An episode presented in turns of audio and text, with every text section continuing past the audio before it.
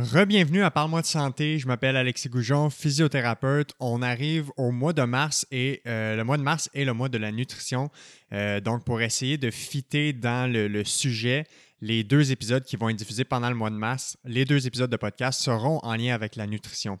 Euh, donc aujourd'hui, pour le premier de cette série d'épisodes sur la nutrition, épisode 17, je reçois Maxime Saint-Onge, plus connu sous le nom de Dr. Kin sur les réseaux sociaux. Euh, Maxime qui est kinésiologue, qui a une maîtrise en nutrition. Euh, et un doctorat en sciences de l'activité physique, qui est vraiment une euh, référence dans le domaine de tout ce qui est euh, métabolisme énergétique, composition corporelle, perte de poids saine et durable. Euh, donc aujourd'hui, on a abordé tous ces sujets-là. On a parlé de perte de poids, de tous les mythes qui sont en lien avec la perte de poids aussi.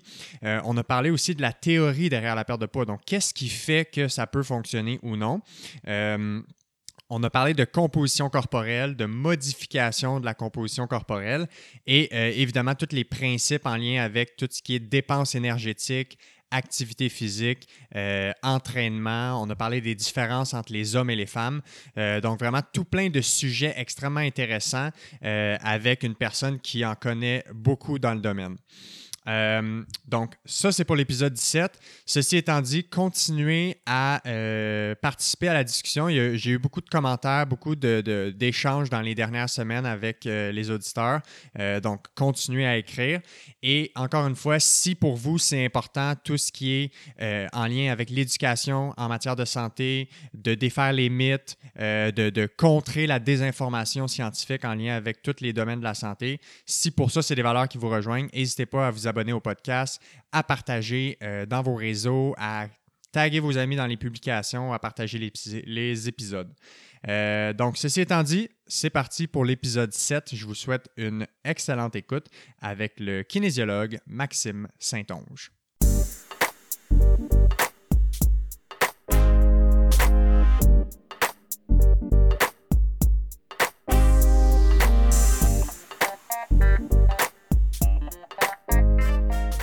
Right, c'est parti. Maxime Saint-Onge, merci d'être venu ce matin. Ça fait plaisir. Comment ça va? Ça va bien, merci. toi? Ça va super bien. Merci d'avoir accepté l'invitation. Je suis super content de te recevoir. C'est euh, d'ailleurs une ancienne invitée euh, que j'avais reçue, je crois, au troisième épisode, Alexia de Macor, la nutritionniste, qui m'avait mm-hmm. donné ton nom.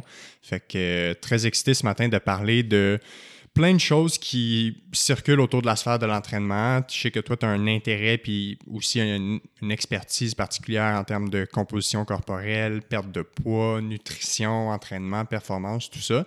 Fait qu'on va jongler un peu là-dedans aujourd'hui. Euh, pour que les gens puissent te connaître un peu plus, euh, toi, tu as d'abord étudié en enseignement de l'activité physique, puis après ça, tu as fait des études un peu plus poussées, justement pour être un peu plus proche de tout ce qui était la nutrition, la performance. Peux-tu me faire un petit peu un, résumé de ton parcours, un peu de tes études, puis c'est quoi qui t'a amené à, acquérir ces connaissances-là? Oui, puis je vais essayer de faire ça euh, le, plus succinct possible parce que c'est un parcours assez atypique. Oui, c'est ça. à, la base, moi, je suis rentré au bac en enseignement de l'activité physique à l'UCAM en 95. Puis ça s'est décidé euh, avec un 25 cents. Ah ouais, hein? euh, J'ai flippé, puis euh, soit que c'était philosophie, soit que c'était éducation physique. Fait que ça a donné éducation physique, fait que je suis rentré là-dedans. Donc, j'ai fait le bac en enseignement parce qu'à l'époque, c'était le, seul bac vraiment qui valait la peine, où ce que tu pouvais sortir avec une profession. Là. Il n'y avait pas kinésiologie, puis travailler dans un gym, c'était 7 piastres et 25 puis tu pouvais faire ça n'importe comment, pas besoin d'un bac. Ouais. Euh, j'ai fini le bac, euh, bien content. Euh, après ça, je m'intéressais beaucoup à la nutrition, mais j'avais le goût aussi de travailler un, peu. un peu quand on finit nos études, on a le goût d'un genre d'élan de professionnalisme, puis on veut s'accomplir. Fait que j'étais travailler au Maroc avec un collègue. Ah ouais dans un, gym, que ça a été une expérience complètement différente de ce qu'on pensait au début. Puis ça, ça m'a convaincu de, retourner aux études après. Donc, euh, j'ai commencé euh, une maîtrise en nutrition euh, qui, s'est transférée tranquillement en doctorat en nutrition. Donc, j'ai fini ma maîtrise. Puis après ça, il y a un, gros chercheur, un des top 5 dans le monde en obésité, qui est arrivé à l'Université de Montréal, puis qui ah partait un labo. C'est qui? Docteur Eric Pullman. OK. Puis, donc, c'était une opportunité unique. Là. On a moi, je suis devenu un peu son bras droit pour monter le labo. Fait que c'était presque poser panneaux de gyps et murs puis acheter l'équipement. Ah ouais, hein, ça partait de neuf. Ah ouais, c'était un gros labo. Là. Tu parles d'une couple de millions. Là. Fait que c'était vraiment intéressant. Fait que j'ai commencé mon doctorat après ça là. Le, seul X, c'est que le docteur Eric Pullman a été condamné pour fraude scientifique. Aïe, aïe. Fait qu'un des plus gros cas de, fraude scientifique des, des, 20 dernières années. Fait que ça a changé un petit peu. Fait que mon, mon doctorat a transféré euh, au département de kinésiologie de, de l'Université de Montréal pour pouvoir le finir parce que lui, euh, il a fait de la prison. Puis, ah euh, ouais, c'est finalement, ça, ça, a donné un doctorat en sciences de l'activité physique, Exactement, exactement, qui, qui, a commencé en nutrition, mais qui était avec de l'entraînement de toute façon au début. Puis toi, es, bon, tu, tu enseignes, tu as des tâches comme enseignant. Euh, entre autres, tu m'as parlé tantôt à l'Université d'Ottawa. Ouais. Enseignes-tu aussi dans d'autres contextes également? Ben, j'ai enseigné à l'Université Concordia aussi. c'est souvent des contrats que je vais prendre, des cours qui vont m'intéresser, que, que, que je vais aller donner. Donc, c'est le cas à l'Université d'Ottawa. Puis, je me suis aussi intéressé beaucoup au collégial, entre autres euh, parce que c'est une clientèle que je trouve euh, particulièrement intéressante.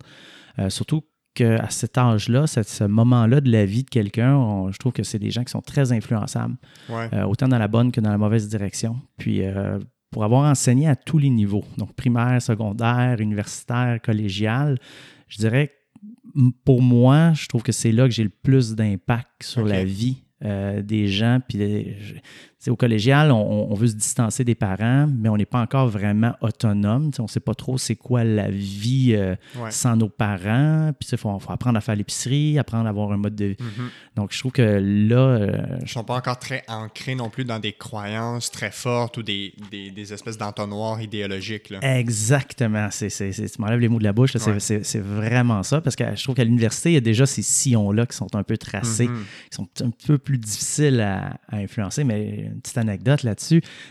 Euh, j'enseigne un cours de gestion de stress et méthodes scientifiques au Cégep du Vieux-Montréal.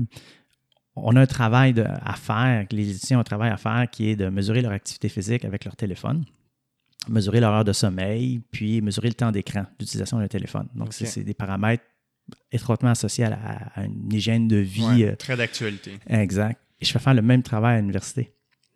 Donc, systématiquement, je fais faire à tous mes étudiants ce travail-là. Donc, je trouve une façon de l'inclure dans le cours. Là, actuellement, je donne un cours d'activité physique et prévention des maladies. Donc, ça s'y prête très bien à l'université mm-hmm. aussi. Mais je, vois la différence euh, au niveau collégial, universitaire. Au collégial, ils sont beaucoup plus ancrés. Ils sont déjà, moi, je m'en vais dans cette direction-là. C'est ça qu'il faut que je fasse. Puis, mm-hmm. un peu, la vie, c'est plus comme ça ils ont plus d'assurance. À, universitaire. À l'universitaire, c'est ça. Ils, ont, plus, ils ont plus d'assurance dans ce qu'ils font. Collégial, il y, a, vraiment une incertitude, puis ils, dépendent beaucoup plus de moi à savoir ben, qu'est-ce qui est correct? C'est correct si j'ai tant d'heures d'écran? OK, ouais, ouais. Est-ce que c'est trop? que... Exactement. Puis là, je leur dis, ben écoute, euh, tu as 16 heures par jour sur ton téléphone les gens vont dire hey, 16 heures, ça n'a pas de bon sens. Ben, j'ai déjà eu un 16 heures par jour sur le téléphone.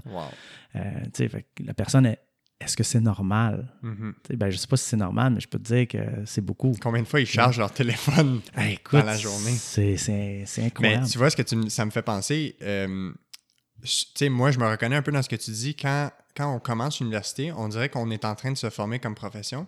Puis là, tu as l'impression d'avoir la réponse à tout, puis je sais pas c'est quel scientifique qui disait ça, mais il y a une espèce de courbe euh, qui démontre en graphique. Puis tu sais, c'est plus tu creuses dans un sujet, plus tu réalises que tu en sais moins. Puis là, à un moment donné, tu juste dans l'acceptation qu'il y a bien des choses auxquelles on n'a pas la réponse ultime. Puis que, tu sais, plus tu cherches, moins, plus tu réalises que finalement, on, sait de moins en moins de choses ou on est moins certain sur certaines hypothèses ou certains sujets. Je pense que c'est l'effet Durner-Kruger, quelque, chose, comme ça. c'est ça. parce que plus tu en sais, moins, tu réalises que tu connais ça. Oui, exactement. Ben, c'est vraiment ça qui se passe. c'est ça, c'est pour ça que le, j'aime bien enseigner au collégial pour ça, parce que je pense qu'on peut vraiment faire une différence là. là. Good. Fait que rentrons dans le vif du sujet. On veut parler de tout ce qui a trait un peu à, l'activité physique, mais plus en lien avec la composition corporelle qu'on va définir euh, dans pas trop longtemps, euh, en lien avec la nutrition parce qu'on sait que c'est étroitement lié, mais aussi c'est étroitement lié à euh, l'entraînement physique, la performance et tout ça. Fait que si on, on commence par définir c'est quoi la composition corporelle, puis un peu que tu nous expliques qu'est-ce qui est important de comprendre en termes de concept de base pour qu'après ça on puisse aller sur différents sujets par rapport à cette composition corporelle? Bien, euh, la composition corporelle, c'est quelque chose qui a beaucoup évolué avec les technologies, donc euh, beaucoup euh, avec les outils de mesure. pendant des années, on a beaucoup travaillé avec le poids parce que c'était la seule chose qu'on était capable de mesurer efficacement, si on veut. Donc, la composition corporelle se résumait à ton poids. Plus tu étais pesant, plus on te classait d'une certaine façon, plus tu étais euh, léger, plus on te classait d'une autre façon. ceux qui ont fait du sport euh, plus jeunes, ah, ben lui, il joue au football, il est lourd, c'est bon. Lui, il est trop léger. C'était beaucoup comme ça qu'on classait. Les technologies, ça, nous permet de, décortiquer un petit peu ou de décomposer les compartiments du corps humain. Donc, euh, comment on analyse la composition corporelle? C'est en fractionnant ce poids-là en différentes sous-classes ou sous-catégories. Le modèle qui est le plus souvent utilisé encore aujourd'hui, c'est le modèle à ce qu'on appelle à deux compartiments. Donc, on va avoir la masse grasse que tout le monde connaît, qui est la quantité de gras qu'on a partout dans le corps. Il y a différentes formes de ça, mais dans l'ensemble, la quantité de gras qu'on a. Puis, il y a tout le reste, qu'on va appeler la masse maigre. Donc, ça va euh, comprendre le squelette, les muscles, puis les organes. Ça, c'est le modèle qui est le plus populaire. Quand on parle de pourcentage de gras, euh, les gens disent Ah, ben mon pourcentage de gras est à 15, mais on se trouve à avoir un modèle à deux compartiments. Donc, on divise notre poids total en masse grasse puis en masse maigre. Puis en réalité, le pourcentage de gras, c'est seulement la fraction de notre poids total qui est du gras. Oui, c'est ça. Fait que si je pèse 100 kg puis j'ai 10 kg de gras, ben 10 divisé par 100, ça va me donner un, taux de gras de 10% fait que ça, c'est vraiment le modèle à deux compartiments. Mais la composition corporelle, ça ne s'arrête pas là. Oui, c'est plus complexe. On peut aller un, un modèle moléculaire où on, on compte, dans le fond, le, nombre d'atomes qui sont présents dans le corps. Ah ouais. Alors, ça, ça, va loin. Là. On peut vraiment. Moi, j'appelle ça un peu du, Star Trek. Là. c'est presque du téléporteur où est-ce qu'on va décomposer en quantité de, On va te fractionner en, en tes plus petites compositions, là, dans le fond, entre les atomes. Pratiquement, cliniquement, c'est pas quelque chose qui est utile pour. Euh, pour le commun des mortels. Mais donc, le, plus souvent, on va parler de masse grasse puis de, masse maigre. Maintenant, on commence à faire un petit peu plus de distinction. On va fractionner un peu plus la masse maigre. On va la subdiviser dans ses, composantes, donc la, masse osseuse, le squelette, la, masse viscérale ou la, masse des organes, puis la masse musculaire. Donc ça, ça avec l'avènement de, de technologies comme l'ostéodensitométrie, donc l'utilisation de rayons X, pour mesurer la composition corporelle. C'est un peu plus euh, démocratisé maintenant comme mesure. Des, scans, des DEXA, il y en a un peu plus. On, commence à analyser un peu plus avec ça. Fait que là, on commence à fractionner un petit peu plus la, masse maigre, mais grosso modo, grosso modo c'est masse grasse, masse maigre. Quand est-ce que ça devient pertinent ou c'est où que la composition corporelle a un rôle à jouer dans ce qui a trait, par exemple, à la perte de poids? Ou euh, peut-être que c'est deux sujets ou deux, questions différentes, mais par rapport à la perte de poids ou par rapport à la performance? C'est quoi le lien de cette composition corporelle là-dessus, justement? Bien, il est très, très similaire. Contrairement à ce qu'on pense, là, que ce soit performance ou santé, c'est extrêmement similaire. C'est-à-dire que les, compartiments, notre, notre, masse grasse et notre masse maigre, peuvent devenir problématiques. Problématique pour euh, une personne sédentaire, c'est pas la même chose que problématique pour un athlète. Euh, je, prends un exemple, euh, j'ai un, athlète en course à pied, sa masse grasse est problématique parce que c'est ce qui empêche d'améliorer ses performances. On n'est plus capable d'améliorer sa VO2 à l'aide de l'entraînement parce qu'elle est très, très bonne, mais sa masse grasse est un peu trop importante. Alors, pour qu'il devienne plus performant, il faudrait diminuer un peu son gras on, se trouve à enlever des bagages dans la valise, comme ça, ça coûte moins cher d'essence à rouler ou on peut rouler plus vite avec l'auto. Alors, c'est problématique pour lui. Là. dans son monde, c'est un problème parce que ça limite sa performance. il y a un coût énergétique, dans le fond, à son déplacement. Exactement. il court les poches pleines. Euh, ça court moins bien pour quelqu'un qui est une personne non athlète, ben, la masse grasse, elle peut être trop, trop importante, ce qui fait en sorte que ça entraîne des complications métaboliques. Donc, la, masse grasse, c'est n'est pas juste un réservoir d'énergie, c'est un tissu qui est métaboliquement actif, ça consomme de l'oxygène, la masse grasse, et aussi ça sécrète des molécules. Donc, on parle d'adipokines. Donc, c'est tout simplement des messagers. Puis, pour faire une, histoire courte, ben, plus on a une grande quantité de masse grasse, ben, plus on peut produire de ces messagers-là. Puis, ces messagers-là ont généralement des effets plus ou moins intéressants sur la santé. Par exemple? Par exemple, ça va initier euh, l'inflammation est bien à la mode ces temps-ci. Oui, oui, oui. Donc, il y, a, plusieurs de ces adipokines-là qui vont euh, mettre en place un état inflammatoire semi-chronique. Oui, un genre d'inflammation systémique, si on veut. Exact, qui peut mener à des désordres métaboliques comme le diabète de type 2, de l'hypertension, donc euh, peut aussi favoriser le développement d'une certaine rigidité des vaisseaux sanguins. Donc, plein de choses qu'on ne veut pas avoir. Alors, le, le fait d'avoir trop de gras, ben, pour quelqu'un qui est sédentaire, c'est problématique parce que ben, il y a des effets sur la santé. Fait que dans l'univers de chacun, que ce soit l'athlète ou le non-athlète, ben, trop de masse grasse, ça, peut être un problème. J'imagine que c'est aussi en proportion différente selon justement ce type de personnes-là.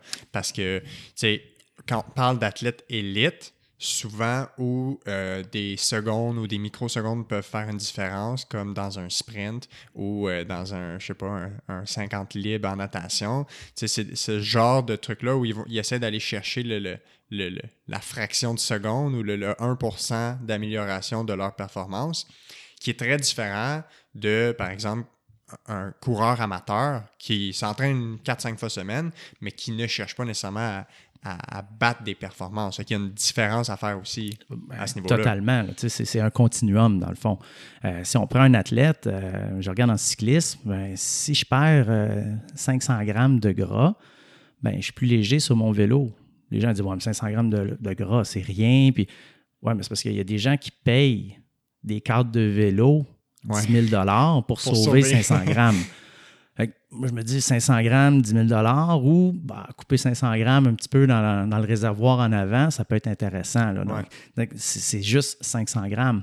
Alors que pour certaines personnes, ben, on va parler, euh, ce qui serait, je prends par exemple quelqu'un qui va souffrir d'obésité, ben, pour réduire les risques à un minimum, dans certains cas, il faut parler de perdre 20 kilos de gras. dans ce sens-là, la quantité ce qui est beaucoup, là, c'est, une grosse perte de poids, c'est un changement majeur à apporter. Alors, les, proportions, c'est, deux mondes, mais les, les conséquences dans les deux cas, dans leur, dans leur univers respectif, sont presque tout aussi problématiques. Oui, mais tu, vois, tu, ouvres une porte que je trouve intéressante parce que, tu sais, on s'entend que, on, on, dirait de plus en plus, il y a beaucoup de discussions ou de, de débats social, si on veut, associé euh, au poids, à la perte de poids, euh, l'image corporelle. On est beaucoup dans. Il y a une espèce de mouvement d'acceptation de, toutes les images corporelles, puis on sait que ça a un grand lien avec la santé mentale aussi, l'image corporelle. Euh, en ce moment, au niveau scientifique, comment ils font pour définir. Est où la ligne pour dire ça commence à être problématique? Parce qu'on s'entend qu'il n'y a pas une image d'un poids santé. Ça dépend de plein, plein, plein de choses. Fait que tu peux voir une image d'un corps X, puis sur deux personnes différentes, ce même corps-là va pas nécessairement être le même, le même, euh, euh, la même santé, si on veut, ou la même image ou représentation de la santé. Fait qu'au niveau scientifique en ce moment, comment on trace la ligne entre là, en termes de poids ou en termes de masse grasse, ça devient problématique, puis on est dans quelque chose qui est très correct, très raisonnable? Ben, ça, c'est, on, part avec des données euh, épidémiologiques. Donc, c'est vraiment ça à la base qu'on, va faire. Puis, c'est des statistiques, c'est des probabilités. Donc, c'est vraiment, en anglais, euh, c'est, des, rapports relatifs ou des risques relatifs qu'on va faire. Et on détermine que si tu as une composition corporelle X ou si tu as un poids Y, tes risques de développer des, euh, ton risque de mortalité, toute cause confondue, est plus important. en français, ça veut dire quoi? À la base, on utilise l'indice de masse corporelle. Ouais. Donc, ça, c'est le plus simple parce que c'est là qu'on a le moins de marge d'erreur dans notre mesure. On prend le poids, la grandeur, la marge d'erreur est relativement confortable et ça nous donne une valeur. Puis on remarque que plus l'IMC monte en haut de 27, plus le risque de décès prématuré, toute cause confondue, augmente. Ça, c'est clair dans les statistiques. Mm-hmm. Là, il y a des gens qui vont dire Ouais, mais moi, je suis un culturiste professionnel, euh, j'ai beaucoup de muscles, j'ai pas beaucoup de gras. Correct ton IMC ne représente pas la même composition corporelle qu'une personne qui va euh, être obèse, par exemple, même si vous avez le même IMC. Sauf que, petite anecdote intéressante, si on regarde l'âge moyen euh, de décès des culturistes professionnels, je crois que c'est 54 ans. Ah ouais. Hein. C'est pas 78 ans ou 80 ans. C'est une maladie cardiovasculaire? Ben, je pense que dans le top 5 des causes de décès, il y a quelque chose comme drive-by shooting. Euh, donc, métaboliquement, ça ne sera pas les mêmes conséquences, les mêmes choses, mais c'est ça. Donc, euh, c'est une autre histoire. Mais statistiquement, on pourrait dire que l'IMC tient la route pour prédire la mortalité, toutes causes confondues. Parce qu'il y en a beaucoup qui, ça, ça dérange l'IMC. Puis, beaucoup? Je, ben, je pense que le, débat, quand même, a sa place, là, parce que c'est un chiffre qui est déterminé selon deux mesures, le poids la, ou la, la grandeur.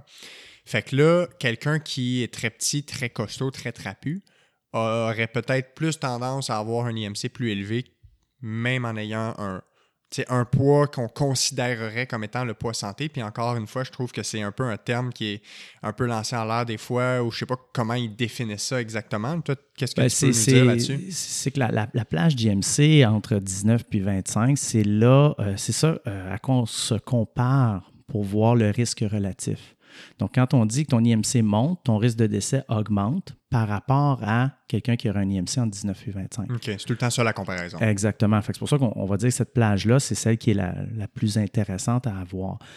oui, c'est sûr que c'est pas parfait. On s'entend, c'est une mesure qui prend ton poids et ta grandeur. Si c'était parfait, ce serait l'invention du siècle. C'est vraiment plus que ça. Puis ce que tu mentionnes, c'est très vrai. dans les extrêmes de grandeur, euh, tant grand que petit, ben oui, ça perd un peu de sa validité. L'IMC, il y a des nuances à apporter. Mais pour une population, c'est extrêmement efficace et ça révèle beaucoup de choses. Lorsqu'on va parler d'un individu, là, c'est un peu plus intéressant d'aller voir la composition corporelle. Donc, d'aller voir la masse grasse puis la masse maigre, à savoir est-ce que ces valeurs-là sont correctes? Puis au fil des ans, ce, ce que les chercheurs ont développé, c'est la même chose que l'IMC, donc le poids divisé par la grandeur au carré, mais pour les compartiments de la masse grasse puis la masse maigre. Donc on prend la masse grasse qu'on divise par la grandeur au carré. Fait que ça nous donne un indice de masse grasse, si on veut. Puis on a fait la même chose pour euh, la masse maigre avec un indice de masse maigre. Alors là, on peut déterminer pour ta grandeur, c'est où, c'est quelle quantité de gras qui commence à être problématique. Ça, ça devient intéressant parce qu'on peut, on peut le corrélé ou pas le corréler, mais on peut le comparer à chacune des grandeurs. Exactement. Puis c'est discriminant. C'est-à-dire que quelqu'un qui a un culturiste qui aura un IMC de 33, une personne obèse qui aura un IMC de 33, on peut venir à fractionner cet IMC-là et te dire, ben par rapport à ta grandeur, ton gras est à combien? Par rapport à ta grandeur, ton muscle est à combien? Ou ta masse maigre est à combien? Donc ça, c'est beaucoup plus discriminant. Le problème de ça, c'est qu'on se rend compte qu'il euh, va y avoir des gens qui ont des IMC normaux, donc entre 19 et 25, mais qui ont trop de masse grasse. Alors, ça, change un petit peu l'approche, l'intervention. Puis, euh, la problématique qui, moi, que je trouve qui est fascinante, puis euh, où les gens, des fois, vont, avoir tendance à, déborder un petit peu, c'est quand, tu mentionnais le, mouvement actuel, où est-ce que euh, l'image corporelle, c'est important de s'accepter. Puis, c'est clair qu'en termes de santé mentale, c'est super important d'avoir une bonne estime de soi, de s'accepter. C'est correct, ça a des bénéfices. Sauf que si on a trop de masse grasse, le fait de s'accepter, ça ne réduit pas nos risques d'hypertension puis de, mm-hmm. diabète de type 2. Donc, c'est super correct de s'accepter, mais il faut être conscient aussi qu'il y a des risques à, cet état-là. Puis si on est prêt à vivre avec ces risques-là, ben, c'est correct. Il faut juste que les gens soient informés puis que ce soit une décision consciente. Oui, une décision éclairée, dans le sens qu'en toute connaissance de cause, de savoir tous les éléments. c'est ça, tu as, raison de dire ça, parce que souvent, ce que. Je ne suis pas nutritionniste, puis je suis, pas, euh, je suis pas calé en nutrition nécessairement. Ça m'intéresse beaucoup. Mais ce que je vois, c'est que clairement, tant qu'à être dans une, une euh, composition corporelle qu'au niveau statistique, on considère problématique, c'est mieux de s'accepter puis de s'aimer puis d'avoir une bonne estime de soi.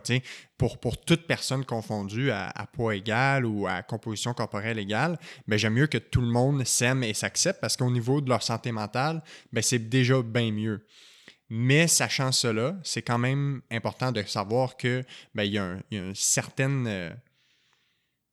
certain risque associé justement à avoir euh, une masse grasse significativement plus importante parce qu'on est capable de lier ça à ben, justement ces causes de décès-là. Exact. Puis un n'empêche pas l'autre. Ouais. C'est-à-dire que c'est correct que quelqu'un s'accepte, dise je, suis bien dans ma peau, puis Puis on peut quand même travailler pour chercher à améliorer la composition corporelle pour réduire le risque. Là où c'est euh, vraiment difficile, c'est parce qu'il y a beaucoup d'échecs dans les approches pour la perte de poids, mais vraiment beaucoup. Donc ça devient euh, un petit peu comme euh, le traitement pour certains cancers il y a 20 ans. Donc l'approche pouvait tuer.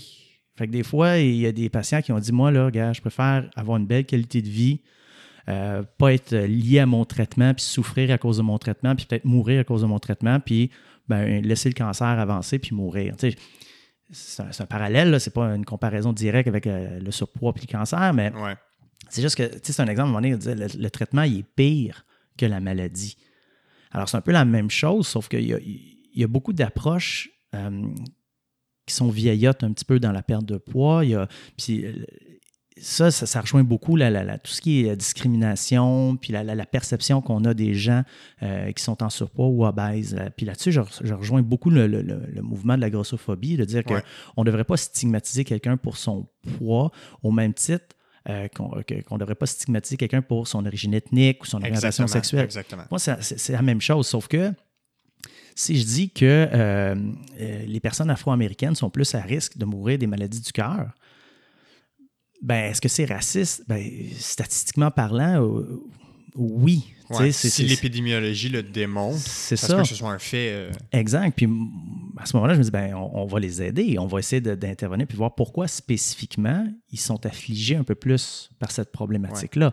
Donc, tu sais, ça, ça, devient quelque chose de, positif. On ne vient pas marginaliser quelqu'un en fonction de son origine ethnique, mais on vient adapter l'intervention potentiellement à cause de certaines caractéristiques génétiques qui lui sont propres.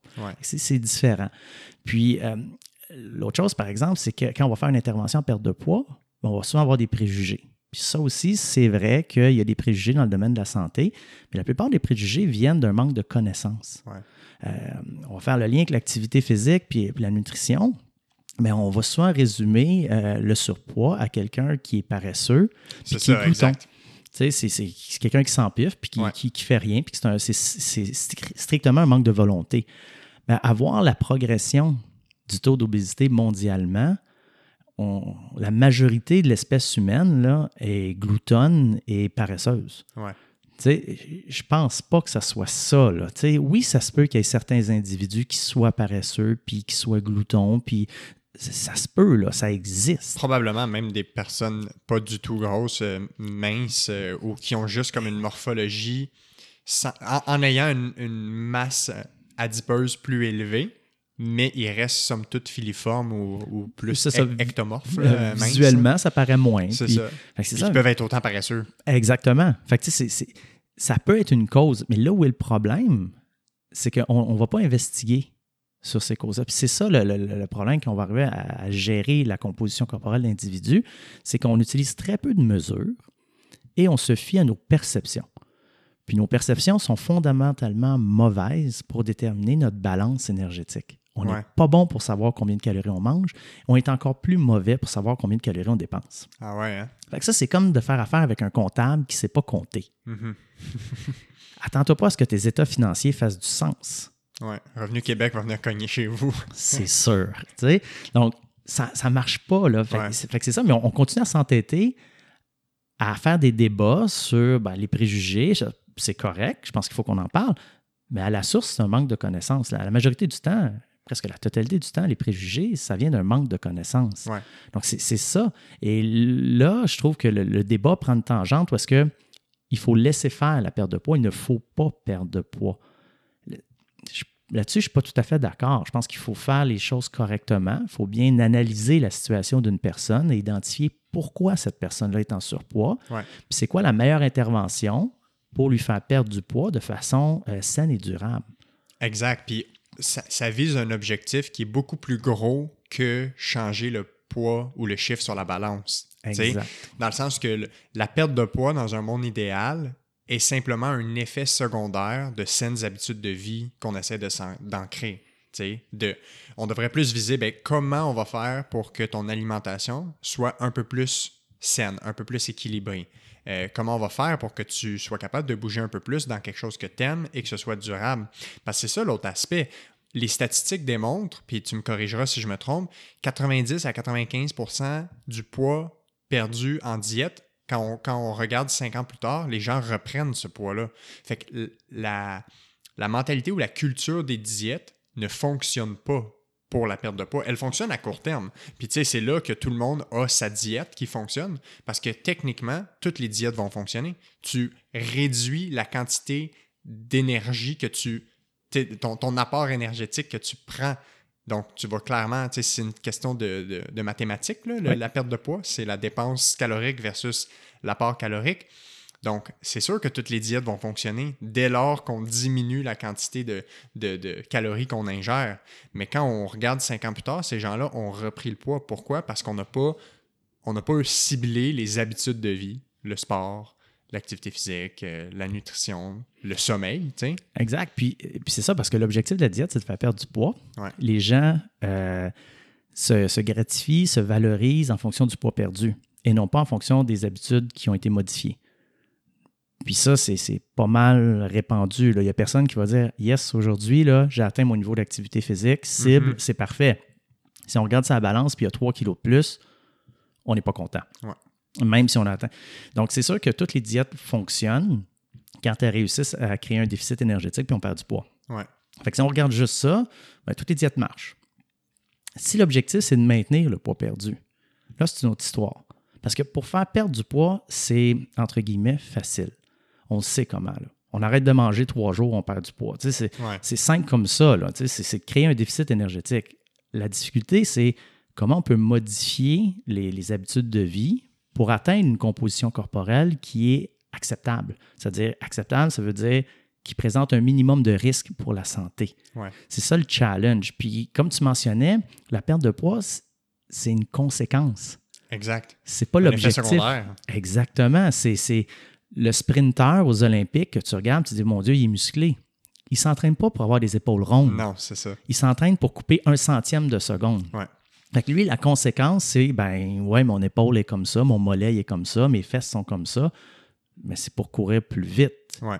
Puis quand même que ça a l'air correct ou non, ma composition corporelle, moi, je veux qu'elle me fasse courir plus vite. C'est l'intermédiaire pour courir plus vite. Ouais. Si on regarde tous les sportifs, il y a certains sports qui ont des corps typiques, des, des, des, morphologies de corps, comme les nageurs qui ont des épaules plus larges, un dos plus large, euh, des, des, cyclistes qui vont être souvent plus, plus fins, plus maigres ou plus minces plutôt. Mm-hmm. Mais c'est juste que la façon que leur corps dépense et utilise l'énergie pour faire cette activité-là spécifique, ben, va former leur corps d'une certaine façon. Mais les gens ne s'entraînent pas pour atteindre ça spécifiquement.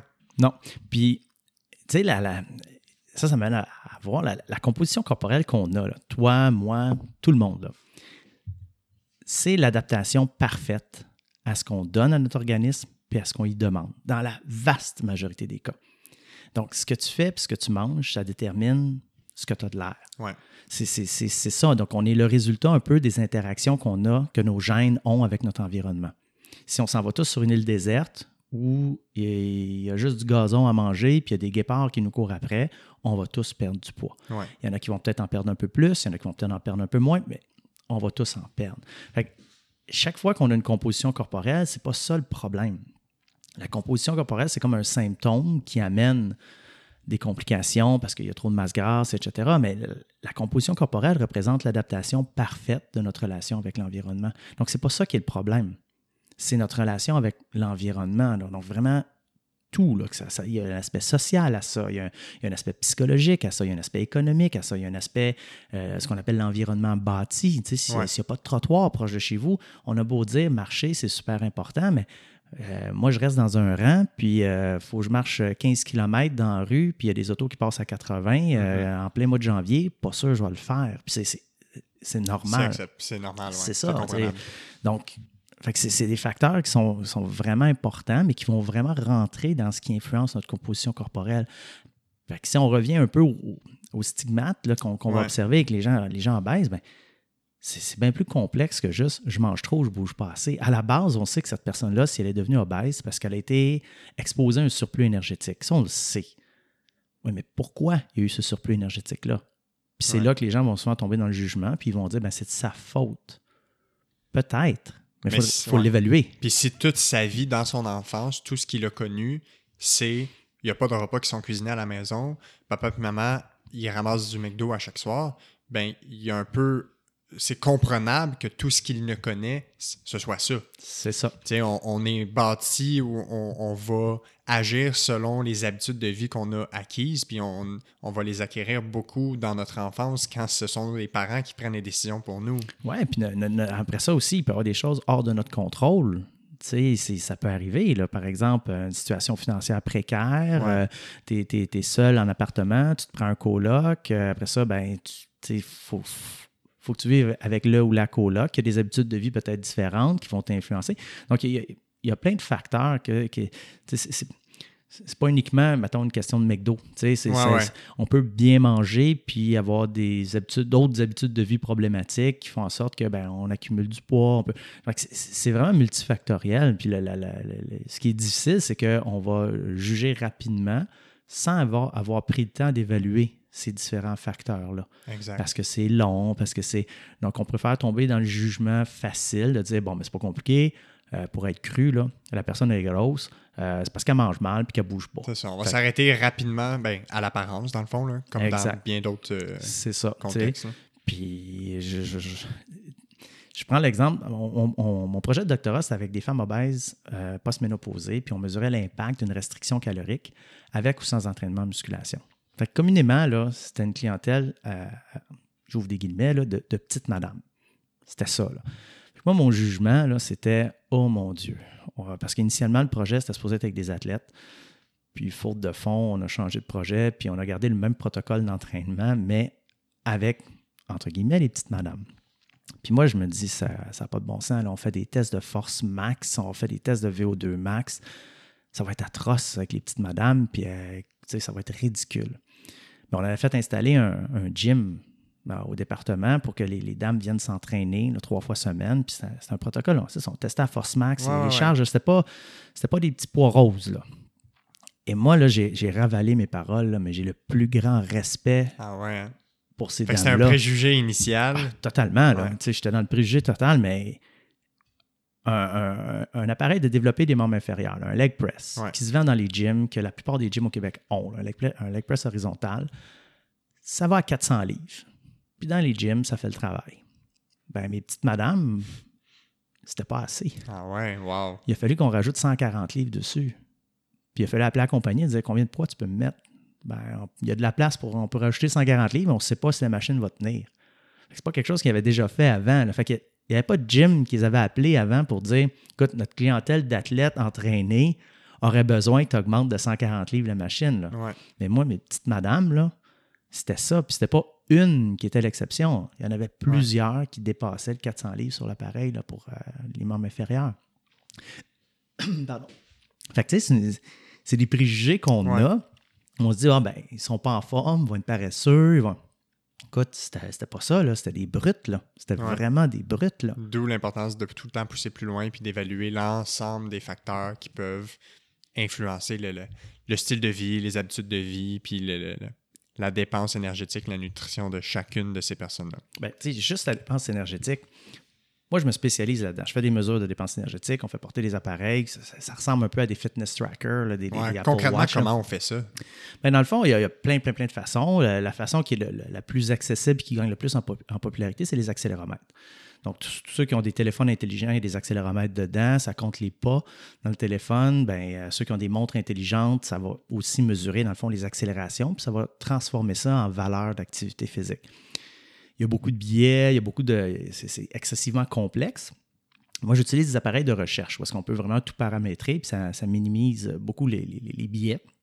Et il n'y a pas une mesure que j'ai faite depuis 2004 qui ne pas, pas avérée intéressante parce que je n'ai pas fait Ah, voici quelque chose qui pourrait expliquer pourquoi. Puis ce que j'ai réalisé, c'est que les gens, puis je m'inclus là-dedans, on est fondamentalement mauvais pour évaluer ce qu'on fait. Il y a des gens, je leur demande comment était ta semaine. Ah, super bien, bouger beaucoup, tu es super actif. Puis là, on regarde les chiffres. Puis moi, j'ai une mesure minute par minute. L'appareil s'enregistre 60 fois à seconde. Là. j'ai tout. Là. Puis là, on regarde. OK, tu étais très actif. OK, je vois que tu t'es entraîné lundi après-midi, tu t'es entraîné mercredi matin, tu t'es entraîné jeudi soir, puis vendredi matin. Ouais, c'est bon. OK, parfait. Quatre fois. OK, c'est super respectable. Là, on regarde le reste de la journée. Oh, OK. Fait que là, j'ai 6 heures assis lundi, 8 heures assis mardi, 9 heures assis mercredi. Ah ouais, mercredi, j'avais des réunions. Puis, euh, écoute, moi, je te, je te, dis pas que tu avais raison ou non d'être assis. Je te dis, 9 heures assis, là, tu sais. Puis je regarde ton temps sédentaire. Fait je me dis, bon, ben OK. Fait que je regarde ça, là, toi qui considère qui, qui, s'entraîne beaucoup, qui, qui, qui, est un athlète, etc. Ben, ma mère, qui passe 80 ans, a fait plus d'activité physique puis est moins souvent assise dans sa journée que toi. Mais toi, tu me dis que tu es actif. Puis ma mère, elle va dire qu'elle est sédentaire. Parce que ma mhm. mère, elle ne s'entraîne pas. Intéressant, ça. Fait qu'elle a fait du ménage, elle va faire du jardinage, elle va travailler sur le terrain, mais ça, c'est du travail. C'est pas de l'activité physique pour elle. Ouais, ouais, ouais. Versus l'athlète s'est dit, mais je me suis entraîné vraiment fort. Là. j'ai squatté jusqu'à temps que j'ai perdu connaissance tellement j'ai fait du squat pesant. Ben, c'est correct, mais les 23 autres heures de ta journée, tu as fait quoi? Ouais. Et c'est toute cette perception-là que les gens n'ont pas. Fait qu'on dirait que les gens, parce qu'ils s'entraînent, pensent qu'ils dépensent beaucoup de calories. Puis les gens, parce qu'ils ne s'entraînent pas, ils pensent qu'ils n'en dépensent pas beaucoup. Ouais.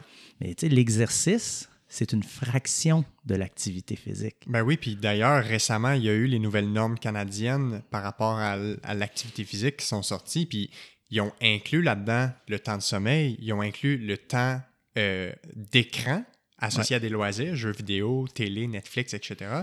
Et ils ont aussi euh, intégré le temps de sédentarité, fait que le temps assis. Mm-hmm. Puis moi, je lisais les chiffres, là, puis la société dans laquelle on vit en ce moment, les gens ne respectent pas ça. Juste l'aspect de, tu sais, je pense que c'était 8 heures par jour assis maximum qu'ils recommandaient. Écoute, j'ai, je pas par cœur, mais, mais, c'était entre 6 et 8 heures, possiblement basé sur une journée de bureau. Fait que, mais c'est parce que euh, on s'entend qu'il y a quoi, au moins un métier sur deux que c'est du bureau. Puis le soir, on fait quoi? On mange assis, on écoute la télé assis, on joue à des jeux vidéo assis, tu sais. C'est, c'est, énorme. C'est vraiment, vraiment inquiétant. Euh, plus que 4 heures assis par jour, tu as un effet sur le risque de mortalité, toutes causes confondues. Ah ouais, hein? Fait que si tu assis plus que 4 heures par jour, ben ça augmente ton risque de décès. Plus que 5-6 heures d'exposition à des écrans, ça augmente ton risque de décès. Hmm. Ben, tous les travails de bureau sont automatiquement cochés dans cette catégorie. Exactement. C'est-tu des proportions qui sont significatives ou? Euh, comparativement à quelqu'un qui ne ferait pas ça, euh, le cumul des deux, là, ça doit avoisiner les 60% d'augmentation du mm-hmm. risque de décès, toutes causes confondues. Parce qu'il faut aussi, dans le sens que ça, pour quelqu'un qui a déjà des facteurs qui, sont, qui le prédisposent à avoir des, des, décès, exemple, qui est déjà euh, des antécédents de cancer diabétique, il y a déjà de l'hypertension. Mais pour lui, ce 60%-là d'augmentation est quand même important. C'est désastreux. Versus quelqu'un qui est euh, qui a un travail actif, qui fait du sport régulièrement, qui s'alimente bien, qui a prend aucun médicament, aucune condition de santé, ben, si on augmente de 60% ben, si lui, son risque est de, je sais pas moi, 1% ben, tu augmentes de 60% c'est négligeable. C'est un risque quand même. Exactement. moi, si on augmente mes chances de gagner à la loto de 60% je vais m'acheter un billet. Ouais, ouais, probablement plus qu'un. cette semaine-là, je, vais avoir un bon budget pour ça. Euh, parce que je vais m'attendre à gagner. Ben, inversement, si j'augmente les risques de quelque chose de 60 euh, c'est intéressant. C'est ça. donc, c'est quelque chose qui est. Puis le, gros problème qu'on a, moi, je, compare presque ça au tabagisme. Il, y a, plusieurs années, euh, une femme enceinte qui avait peur de prendre un peu trop de poids pendant sa grossesse, son médecin disait ben, Vous avez juste à commencer à fumer, puis ça va vous aider à régler votre poids. Le médecin hein. fumant dans le bureau à ce moment-là, dans ces années-là. Ah, pas de problème, c'était correct. Là, si tu regardes aujourd'hui, la cigarette, écoute, c'est presque criminel. Quelqu'un qui dirait Moi, je veux fumer au bureau, dans le bureau, écoute, tu ne travailleras pas ici. Non, mais on est, encore choqué quand on voit des gens. moi, dans mon entourage, il n'y en a pas là, qui fument. Mais, quand je vois du monde fumer, je suis comme. Ben, si tu avais quelqu'un de ton entourage qui disait Hey, j'ai décidé de commencer à fumer, ça me tentait. Ben, tu, vas prendre le temps de dire ben, euh, y a-tu pensé? Y avoir une discussion, là, c'est comme, il y a des risques. Là. Je me suis trouvé une nouvelle job. Avant, là, je travaillais comme éboueur. Là, je me suis trouvé une job là, dans un bureau, là, euh, agent d'assurance. C'est super le Avec fun. Des belles fenêtres. Des belles fenêtres. Mon bureau est écœurant. J'ai une chaise super confortable. J'ai un grand écran. C'est le fun. Mm-hmm. Euh, je fais des chiffres de 8 heures. Écoute, je mange devant mon bureau tellement j'aime ça. Là, félicitations. C'est ça qu'on va dire. Exact. Écoute, Écoute, t'es passé d'une job déboueur, on s'entend-tu? C'est pas, pas, un travail, ça. là, t'as une vraie job. on va valoriser ça. Mm-hmm. Ouais, mais c'est parce que là, tu es en train de te tuer. Puis ton autre job, là, elle augmentait ton espérance de vie. Ouais, exact. On ne regarde pas cet aspect-là. Là. Quel est l'impact d'un emploi sur notre santé ou très peu? Tu sais, si tu dis, moi, je, je m'en travaillé comme mineur dans une mine de sel en Afrique, OK, là, ça se peut que tu dises, ouais, c'est peut-être dangereux pour ma santé. Là. Mais sinon, là, changer d'emploi, tu ne te poses pas ça comme question là, de dire, oh, comment ça va affecter mon niveau d'activité physique? Mm-hmm. J'ai une heure de voyagement à faire en voiture par jour pour aller au travail. Ça veut dire une heure le matin, une heure le soir, deux heures. Donc, je rajoute de deux heures par jour mon temps sédentaire. C'est considérable. Oui, oui, clairement. C'est la même chose pour l'entraînement. Il y a des gens qui vont faire une heure de route pour se rendre au gym, puis qui vont faire une heure pour revenir. Ça veut dire que le fait d'aller au gym, tu t'ajoutes deux heures de temps sédentaire. Ouais. C'est tout des tout ce temps-là, c'est du temps qui est peut-être coupé dans ben, du temps pour cuisiner, du temps pour faire de l'activité physique, du temps de sommeil. Puis c'est du temps assis dans l'auto ou dans le transport en commun. Donc, c'est problématique, là. Mais ça, on n'est pas rendu là encore. Puis moi, ce qui m'inquiète, c'est que ça, ça n'a pas de conséquences directes. Il n'y a personne qui est arrivé, cause de décès, il était trop assis. Non, c'est ça, exact. sais, diabète de type 2, euh, des complications, euh, crise de cœur, euh, infarctus. C'est ça qui va être la cause de décès. Puis là, on va dire Ah, ben écoute, les maladies du cœur, c'est toujours un tueur important. Puis là, ben, on travaille pour réduire ça. mais c'est quoi les facteurs? C'est ça. Puis on se rend compte que le temps sédentaire, ça tue. C'est dans le top 5 des causes de mortalité, le temps sédentaire. C'est quelque chose. Ça, ah tue plus que certains cancers. Mais on va encourager eh, culturellement, là, rentre, viens t'asseoir. Ouais. c'est... ouais, non, c'est ça. Mais c'est culturel aussi, c'est ancré dans la société. C'est vraiment des habitudes qu'on a. Puis ça, ben, c'est en train de nous tuer parce qu'on n'a pas le, on n'est pas en mesure de contrebalancer ce temps sédentaire-là avec suffisamment d'activité physique. Tu sais, quand tu dis qu'il y a 15% à peu près de la population qui rencontre les, recommandations de 150 minutes d'activité physique modérée ou plus mm-hmm. par semaine, c'est inquiétant. Là. moi, quand je regarde la, progression des, maladies, je me dis, ben, c'est normal, ça me rassure. Parce que ben, on, on a un mode de vie qui nous. C'est ça, exact qui nous met à, risque de développer ces maladies-là. Puis effectivement, on les développe puis on en meurt. Fait que, c'est un peu, c'est cohérent. Il fallait que ce soit le contraire. Je me poserais des questions. comment ça se fait? Là? Mais là, la, logique tient, tient la route.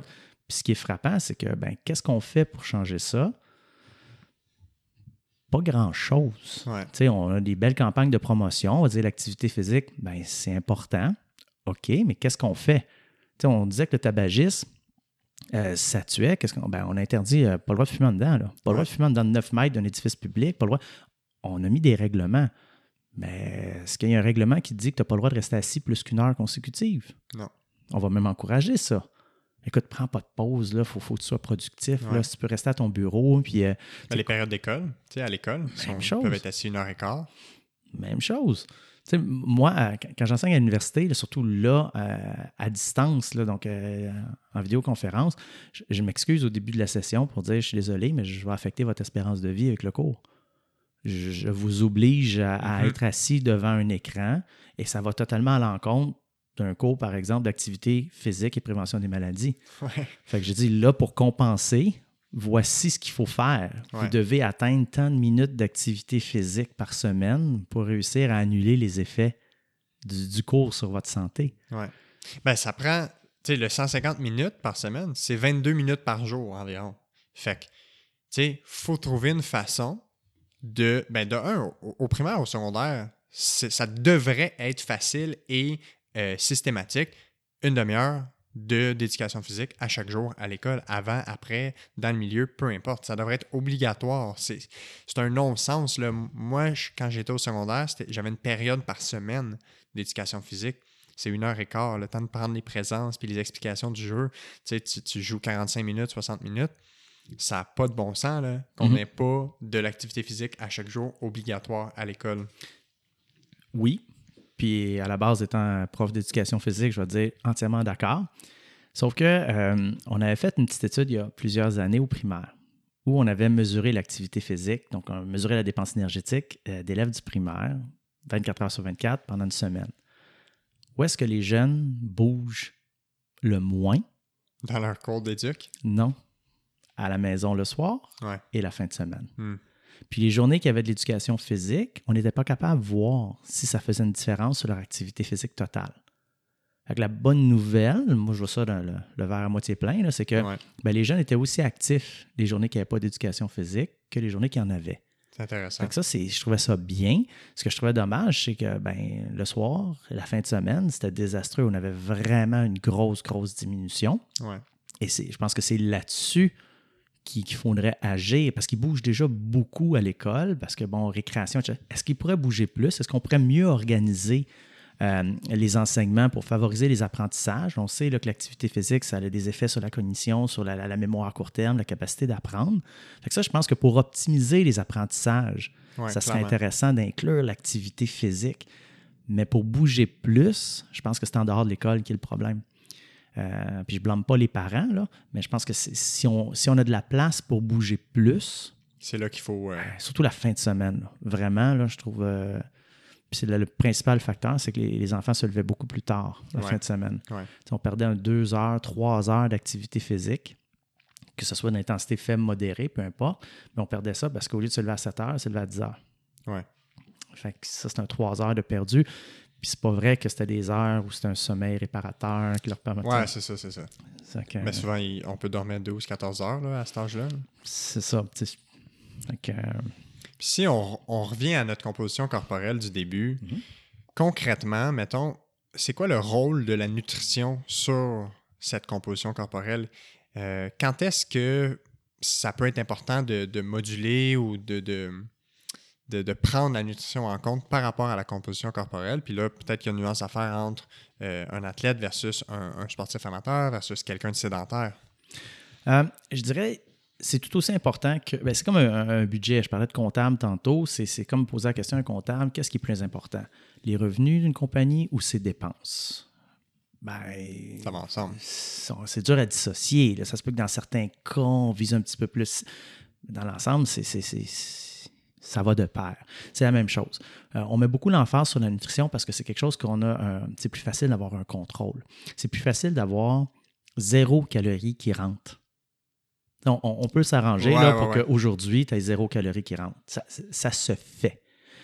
Mais à l'inverse, augmenter ta dépense énergétique de façon systématique, ça peut être beaucoup plus difficile. Euh, si je prends une arme à feu, je te pointe sur la tempe, puis je te dis cours sur le tapis roulant, puis arrête jamais, tu vas arrêter à un moment donné. Ouais, ouais, ouais, malgré l'arme à feu. C'est- tu- tu- donc, c'est plus difficile augmenter la dépense énergétique de façon durable, constante, que ça peut l'être de couper sur les calories. C'est Ouais. pour ça que la plupart des interventions rapides de perte de poids vont miser sur la nutrition. Sauf que d'un point de vue durabilité, effet qui va perdurer dans le temps, ben c'est pas c'est pas efficace parce qu'on joue juste sur un côté de la balance énergétique. Ouais. Puis ce côté-là influence l'autre. Plus je coupe les calories, plus j'ai un risque de diminuer ma dépense énergétique sur 24 heures, principalement par une réduction de l'activité physique que je fais. Fait que activité physique, là, ici, je le définis par toute contraction musculaire qui augmente ma dépense énergétique au-dessus de mon métabolisme de repos. Genre marcher, c'en est une. Me brosser les dents, marcher, faire la vaisselle, c'est de l'activité physique. C'est pas de l'exercice. Mhm. L'exercice, ça va être une activité physique qui est faite dans le but d'améliorer ma santé ou ma condition physique. Y il y a une nuance qui est importante. Pour le commun des mortels, la majorité de la dépense énergétique en activité physique, c'est le quotidien. Ouais. Euh, L'exercice, il y a plein de gens qui ne s'entraînent pas, donc il y a zéro calorie là. Puis les gens qui s'entraînent, ben, c'est peut-être 10-15% des calories qu'ils dépensent sur une semaine. C'est c'est pas la majorité des calories. Donc, ce qui va arriver, c'est que si on regarde l'effet de la nutrition, ben, les gens vont couper, mais ça va se traduire par des conséquences au niveau de la dépense énergétique. On va bouger moins. Puis on remarque que quand on se réalimente, fait que je dis, ah, là, la diète, je suis plus capable, ou euh, ah, ben, je vais tricher, je vais recommencer à manger. Mais on- chez beaucoup de gens, on ne remarque pas que euh, le niveau d'activité physique va suivre. Ouais. On reste avec l'ancien niveau d'activité physique qui est plus bas, ce qui fait en sorte que ben, on reprend souvent plus de poids, puis là, c'est problématique. Puis quand je prends plus de poids, ben, je suis un peu plus lourd, c'est un peu plus dur à bouger, donc ça, etc., etc. Fait qu'il y a comme une spirale. Mm-hmm. C'est toujours risqué d'aller intervenir au niveau de la nutrition sans considérer l'impact, les répercussions. Puis là, je parle juste sur un plan de dépenses énergétiques, mais il y a des répercussions aussi sociales, euh, psychologiques. Il y, a, beaucoup de facteurs. le fait de, de si quelqu'un se sent constamment privé lorsqu'il mange, c'est dur, là. Ouais, puis c'est un problème quand tu commences à avoir la nutrition comme ça. tu as ben, parlé de tricherie tantôt, juste le fait d'appeler ça une tricherie. C'est un non-sens, là. Tu sais, c'est quelqu'un autour de France qui dit euh, Moi, je, moi, je vais aller, je vais tricher. Tu te dis, ben, il va se doper pour performer, il va se, il va se faire tirer par une auto. Dans le fond, qu'est-ce qu'il fait? Ben, il prend un moyen détourné pour améliorer ses performances. Ouais une triche alimentaire, tu ne te rapproches pas de ton objectif. à la limite, je veux dire, une liposuction, ben, c'est une, triche pour perdre du poids parce que tu prends un moyen détourné pour arriver à ton but. Ça, ça, ça, rentrerait probablement plus dans une définition de, de tricher. tricher. Mais de dire que j'ai pris un gâteau au fromage avec deux, deux coupes de vin, j'ai triché. Non, non. Tu as dévié de ton plan de match. C'est tout. Tu sais, assume, c'est pas, pas tricher. Là. Mm-hmm. c'est c'est un non-sens. Ouais, puis encore une fois, au niveau de la nutrition, j'ai l'impression que les gens doivent voir ça un peu plus, euh, peut-être plus un peu plus une forme globale, un peu comme on parlait de santé globale. Puis, de, on est beaucoup dans cibler des, des, euh, voyons, des, aliments précis qui vont soit nous aider dramatiquement ou nous nuire dramatiquement. On est beaucoup dans Ah ben là, c'est quel type de. de, de, tu sais, là, les carbs, les, les, gras, qu'est-ce qu'on doit couper? Tu sais, quel macro-aliment? Fait qu'on est beaucoup là-dedans. Puis, qu'est-ce que tu vois que ça, ça peut avoir comme impact, cette espèce de je sais pas comment appeler ça, c'est une espèce de, fraction des, types d'aliments. On catégorise beaucoup les aliments. Ça, c'est des bons aliments, ça, c'est des mauvais aliments. C'est quoi le rôle que ça, peut avoir à jouer dans, dans la nutrition en général, puis même, encore une fois, avec la composition corporelle? Bien, c'est une super bonne question. Ça, ça revient un peu à une question de connaissance. Euh, pourquoi on a, on a, décidé de couper les glucides? Puis pourquoi, quand quelqu'un va couper les glucides, la plupart du temps, il y a une perte de poids qui est associée à ça. Ben, chez le Nord-Américain moyen, c'est à peu près 45 à 50% des calories qui rentrent, qui est sous forme de glucides. Si je te dis que tu ne peux plus en prendre, tu viens de couper de moitié tes apports énergétiques. c'est comme si tu as deux jobs. Tu as un job qui te procure 50 90% euh, de ton salaire, puis l'autre 10% puis je veux que tu t'en ailles en faillite va te congédier de ta job à 90% Écoute, c'est sûr, tu vas perdre de l'argent, ça va pas bien. ton mode de vie, il faut qu'il change là, parce que tu as juste 10% des revenus que tu avais. C'est la même chose. c'est facile de cibler les glucides. Puis ça, va, ça va avoir un effet, sa perte de poids. Puis les gens, leur marqueur de succès, c'est pas si est-ce que je suis capable de tenir ça? Est-ce que c'est sain pour moi? C'est quoi les effets métaboliques de ça? C'est pas dans le discours, ça. C'est Hey, j'ai perdu. C'est quoi le chiffre? J'ai perdu X kilos cette semaine. Ouais. ça marche. Non, ça fait perdre du poids. Oui, c'est ça. Tu sais, ça ne veut pas dire que tu vas le maintenir. Ça ne veut pas dire que tu vas être en meilleure forme. Ça ne veut pas dire que tu vas être plus en santé. Ça veut juste dire que tu as perdu X kilos de poids. Exact. C'est pour ça que quand on cible, dans le fond, la stratégie est simple. Dans toutes les diètes, il y a deux facteurs qui fonctionnent. Deux éléments là, qui, dans la littérature scientifique, on remarque que ça marche. Ça, ça, a un effet sur la perte de poids. Le premier, c'est est-ce que euh, la stratégie nutritionnelle favorise un déficit énergétique? L'approche que j'ai, est-ce que ça va faire en sorte qu'il y a moins de calories qui vont rentrer qu'il y en a qui vont sortir? Ouais, c'est purement mathématique. Purement mathématique, mais complexe. Tu sais, je te dirais, la gravité, je peux te l'expliquer de façon bien simple. Je vais prendre quelque chose, je vais le laisser tomber. C'est simple, la gravité. On va juste écrire l'équation de la gravité puis sa relation avec le temps. Puis écoute, moi, je saigne du nez, c'est fini. C'est complexe, la gravité. une couple d'années en arrière au cégep. c'est ça. ça. ça. fait mal, c'est complexe. Ben, c'est un petit peu ça, de dire calorie in, calorie out. Oui, c'est ça. C'est la, la, pomme qui tombe de l'arbre, c'est ça. Mais pourquoi elle tombe, comment l'expliquer, ça, c'est un petit peu plus complexe. Donc, tu sais, la caractéristique primaire, c'est ta stratégie nutritionnelle veut favoriser un déficit énergétique, ce qui va permettre la, perte de poids. Ensuite de ça, ben, on remarque que s'il y a des apports en protéines légèrement plus élevés que les recommandations, qui sont d'à peu près 0,8 à 1 g par kilogramme de poids par jour, si on monte un peu plus que ça, ça semble aussi être un élément favorable pour la perte de poids. Toutes les autres choses, ça n'a pas d'effet systématique. fait que ça se peut que pour une personne, le fait de couper les glucides, ça fonctionne, puis que sa vie est belle. euh, écoute, on est en santé, en forme, euh, perdu du poids, euh, tout est beau, ça, ça- ça se peut, mais pour l'autre personne, on peut avoir totalement l'effet contraire. Donc, ça devient avoir une réponse très individualisée de, de- de la diète. Mais là, là, là, ce qu'il faut que les gens voient lorsqu'ils décident d'adopter une stratégie nutritionnelle, c'est le, le- le- le portrait global, le, le big picture. Ouais. Si je fais ça, qu'est-ce que ça fait? Sais, Puis de poser la question à l'intervenant qui euh, propose une intervention nutritionnelle, de dire, ben OK, comment ça, ça va faire en sorte que je vais avoir un déficit énergétique? Puis si la personne dit, ah non, non, ça c'est- c'est c'est merveilleux, tu vas manger plus de calories qu'avant, puis tu vas perdre du poids.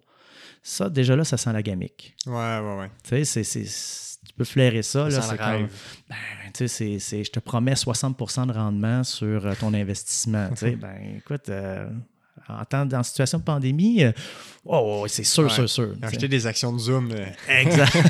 avant que ce soit. exact. Fait que si je comprends bien, ça prend. Les deux éléments qui sont démontrés comme étant efficaces pour une perte de poids, c'est ce fameux calcul mathématique-là. Ce qui rentre doit être inférieur à ce qui sort. Et une augmentation de l'apport en termes de protéines Légèrement. par rapport légèrement. C'est Ok, ça. intéressant. Puis tu sais, le, le- le- le fait que la- la- la- l'approche nutritionnelle favorise un déficit énergétique, ça veut pas nécessairement. Les gens, bien souvent, vont comprendre Ah, ben, je vais manger moins de calories. Ouais. Ben non, si ta stratégie nutritionnelle fait en sorte que tu es capable de bouger plus, puis dépenser beaucoup plus de calories, ben, ça peut être intéressant. Ça peut être winner, là. Si la- l'approche nutritionnelle fait en sorte que tu es capable de courir deux marathons par jour, limiter ton temps assis à deux heures, passer moins d'une heure sur ton temps d'écran, wow! Ouais. Tu sais, puis manger autant de calories que tu veux, ben, tu C'est ça. il- ça peut être dans les deux côtés qu'on peut jouer. Exactement. Mais ça semble être plus facile de dire ben, je vais Couper. je vais couper au lieu de dire je vais travailler plus fort. C'est pour ça que moi j'ai beaucoup l'impression que c'est indissociable les deux si on veut que ce soit maintenu dans le temps. Exact. C'est quand on parle d'objectifs concrets parce que comme on disait tantôt, il faut que ce soit dans une dans une dans un aspect ou un objectif de santé globale, donc de se sentir un peu mieux. Parce que les gens qui veulent perdre du poids, concrètement, c'est-tu vraiment ça qu'ils veulent ou simplement ils veulent se sentir mieux, se sentir plus en santé? Tu sais, je, je sais pas c'est quoi réellement, profondément, c'est quoi qu'ils veulent. Puis je pense que ça varie d'une personne à l'autre, mais euh, de ce que je remarque, euh, il y a beaucoup l'image corporelle et la perception des autres Ouais, qui jouent. exact. Euh, beaucoup, beaucoup, beaucoup là, sur le, le- le désir. Parce que, il y a- par exemple, en intervention, je vois des gens qu'on atteint des valeurs. On réussit à, à- je parlais de l'indice de masse grasse tantôt, on réussit à minimiser le risque, à, Ouais. à tomber en bas des seuils. Puis pour moi, c'est vraiment une source de satisfaction de dire, OK, on a réduit les risques. Là, là c'est bon. Puis les gens ont le même, même discours que quand il y avait 5, 10, 15, 20 kilos de gras de plus. Ben, exactement.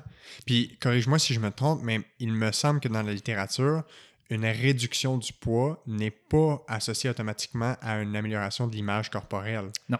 C'est, fait que c'est pas un lien direct. là. Les gens ne, ne se sentent pas mieux dans leur corps automatiquement quand ils perdent du poids. Exact.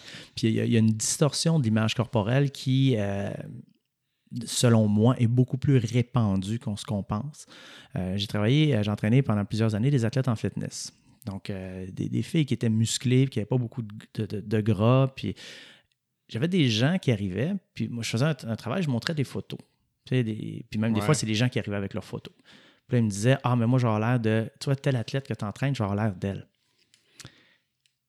Sans se rendre là, mais tu sais, mais, ben, je vais donner un exemple là, que j'ai en tête. Il me disait, mais je veux pas avoir l'air d'elle. euh, je vais avoir l'air- je vais être découpé comme elle, mais je, je veux pas avoir autant de muscles elle, parce que je trouve ça, c'est trop, tu sais. Puis là, on évalue la personne, on évalue sa composition corporelle. Puis la personne, elle a genre 6 kilos de plus de muscles que l'athlète en question?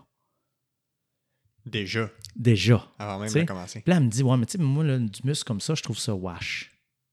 Ben, c'est parce que tu, tu me dis que c'est wash, puis je vais faire un lien un peu avec la grossophobie tantôt, puis la discrimination basée sur le poids, là, mais tu fais wash là-dessus, mais tu as, 6 kilos de plus qu'elle En muscle. en muscle. Tu sais, oui, tu as 20 kilos de gras de plus qu'elle, mais tu viens de dire qu'elle est trop musclée, puis euh, juste faire un, un lien rapide avec le, le- le fait de la, la stigmatisation sur le poids, c'est tout aussi vrai pour les personnes minces Mhm. Ouais. tu sais, qui, qui- qui se font juger. euh, puis je, vais me prendre comme exemple. Ben, moi, j'en mange du fast-food. Puis de temps en temps, j'aime bien ça. Je suis un Mhm. amateur de poutine. puis à un moment donné, euh, j'étais dans une file, il y a quelques années, j'avais j'avais fait des capsules à la télé. Euh, puis là, je suis dans une file pour attendre pour une poutine. Puis quelqu'un qui vient me voir et dit Je suis vraiment déçu de vous. Ah ouais. hein. Je- on se connaît, tu sais. Elle dit Vous parlez de santé, d'activité physique, de nutrition, puis vous appliquez même pas ça, vous venez manger de la poutine. Puis là, je regarde la personne, je me dis Vous, vous- vous travaillez ici, vous La personne elle me regarde, elle dit Non, mais vous faites quoi Elle dit Ben, j'ai mangé. OK. Puis vous prenez quoi? Il n'y a pas de salade là, sur le menu. Là. je suis comme Pourquoi moi, c'est c'est pas correct que je prenne une poutine de temps en temps? Puis en quoi ça s'inscrit dans un mode de vie malsain, le fait que je prenne une poutine là? Ça, ça- ça fait 20 fois, vous me voyez aujourd'hui dans, la- dans, dans le fil pour moi. Tu sais, la personne me jugeait, puis tu sais, ou, ou à l'inverse, quelqu'un qui va se faire juger, qui va dire Ah, toi, on sait bien, tu peux manger n'importe quoi, t'es mince. Ouais, ouais, ouais. Ben, c'est un préjugé. Ouais. Au même titre que si je disais Ah, toi, on sait bien, tu manges bien trop, t'es gros. Mhm. C'est- pour moi, je trouve ça tout aussi problématique, tout aussi Ouais. malsain. C'est peut-être moins répandu chez les personnes minces, mais moi, je l'ai vécu avec des athlètes que j'ai entraînés qui se sont fait discriminer. Tu sais, euh, ah, ben toi, le classique, le gros bras, petite tête. Ouais. Tu sais, Ouais. euh, ah, toi, t'es es une athlète, mais tu comprendras pas ce qu'on va dire. Là. Ouais, ouais, ouais. Attends, là, elle a une maîtrise en physiologie de l'exercice, celle-là. Là, euh, Ça ratisse large, hein, l'aspect des préjugés par rapport à l'image corporelle, par rapport au poids. Ouais. Fait que, je vais juste faire une petite parenthèse là-dessus. Ouais. C'est comme si on était raciste uniquement envers les personnes afro-américaines, euh, mais pas les Asiatiques. Je pense que du racisme, il y en a envers Ouais. toutes les différentes origines ethniques, y compris euh, les Caucasiens, y compris Ouais. les Européens. Je pense que c'est- une problématique qui est plus large. Puis je pense que c'est la même chose à- avec le poids. là, Ouais, avec le Dans certains contextes, j'imagine que ça va plus se préciser envers certaines personnes Exact. que d'autres. C'est ça. Puis, au niveau de la composition corporelle, encore une fois, on a parlé de la nutrition, son rôle là-dedans. L'entraînement a un rôle aussi. La performance a un rôle aussi. Inversement, là, comment la composition corporelle peut influencer la performance? Tu en as parlé un peu au début avec l'aspect, avec l'exemple du jogger. Puis comment la composition corporelle peut, euh, ben, ou en fait, comment l'entraînement peut affecter la composition corporelle, tu sais, l'un vers l'autre et vice-versa. Ouais, L'entraînement va surtout avoir un effet sur la, la composante masse maigre, la composition corporelle. Donc, autant dans ses, ses- ses qualités, c'est-à-dire que Ouais. euh, si je prends juste le muscle, les, les- les propriétés du muscle, les capacités contractiles du muscle, ça, l'entraînement va avoir un effet notable sur les, les- les propriétés bon, euh, mécaniques puis physiques. Le muscle peut grossir aussi suite à l'entraînement. Donc, ça, ça a vraiment un effet. Sur la masse grasse, beaucoup plus difficile. Donc, l'impact est plus diffus. Euh, pourquoi? Parce que ben, ça s'inscrit dans la balance énergétique. Ça. Puis l'entraînement, pour la majorité des gens et même des athlètes, c'est pas nécessairement une dépense énergétique qui va faire en sorte qu'on va être en présence d'un déficit. Donc, on a encore une fois des préjugés envers les athlètes en se disant, ben, lui est athlète, il bouge beaucoup. Euh, J'en évalue beaucoup d'athlètes en activité physique, en dépenses énergétiques, puis euh, c'est pas mes champions du monde de dépenses énergétiques. Là. Ouais. Ceux et celles qui font des sports d'endurance, Ouais. ça va. Mais le Un haltérophile, par exemple, quelqu'un qui fait. euh, c'est pas des grosses dépenses Non. énergétiques. Ça veut pas dire que c'est facile ce qu'ils font, ça n'a rien à voir. Là. Mais c'est pas une dépense énergétique énorme. Puis Ouais. le mode de vie n'est pas nécessairement très actif non plus, justement parce qu'on dit ben moi, je suis un athlète, je m'entraîne. J'ai pas besoin d'aller prendre une marche pour aller promener mon chien pour atteindre mes quotas d'activité physique. Je suis un athlète. mhm. Moi, c'est de la performance.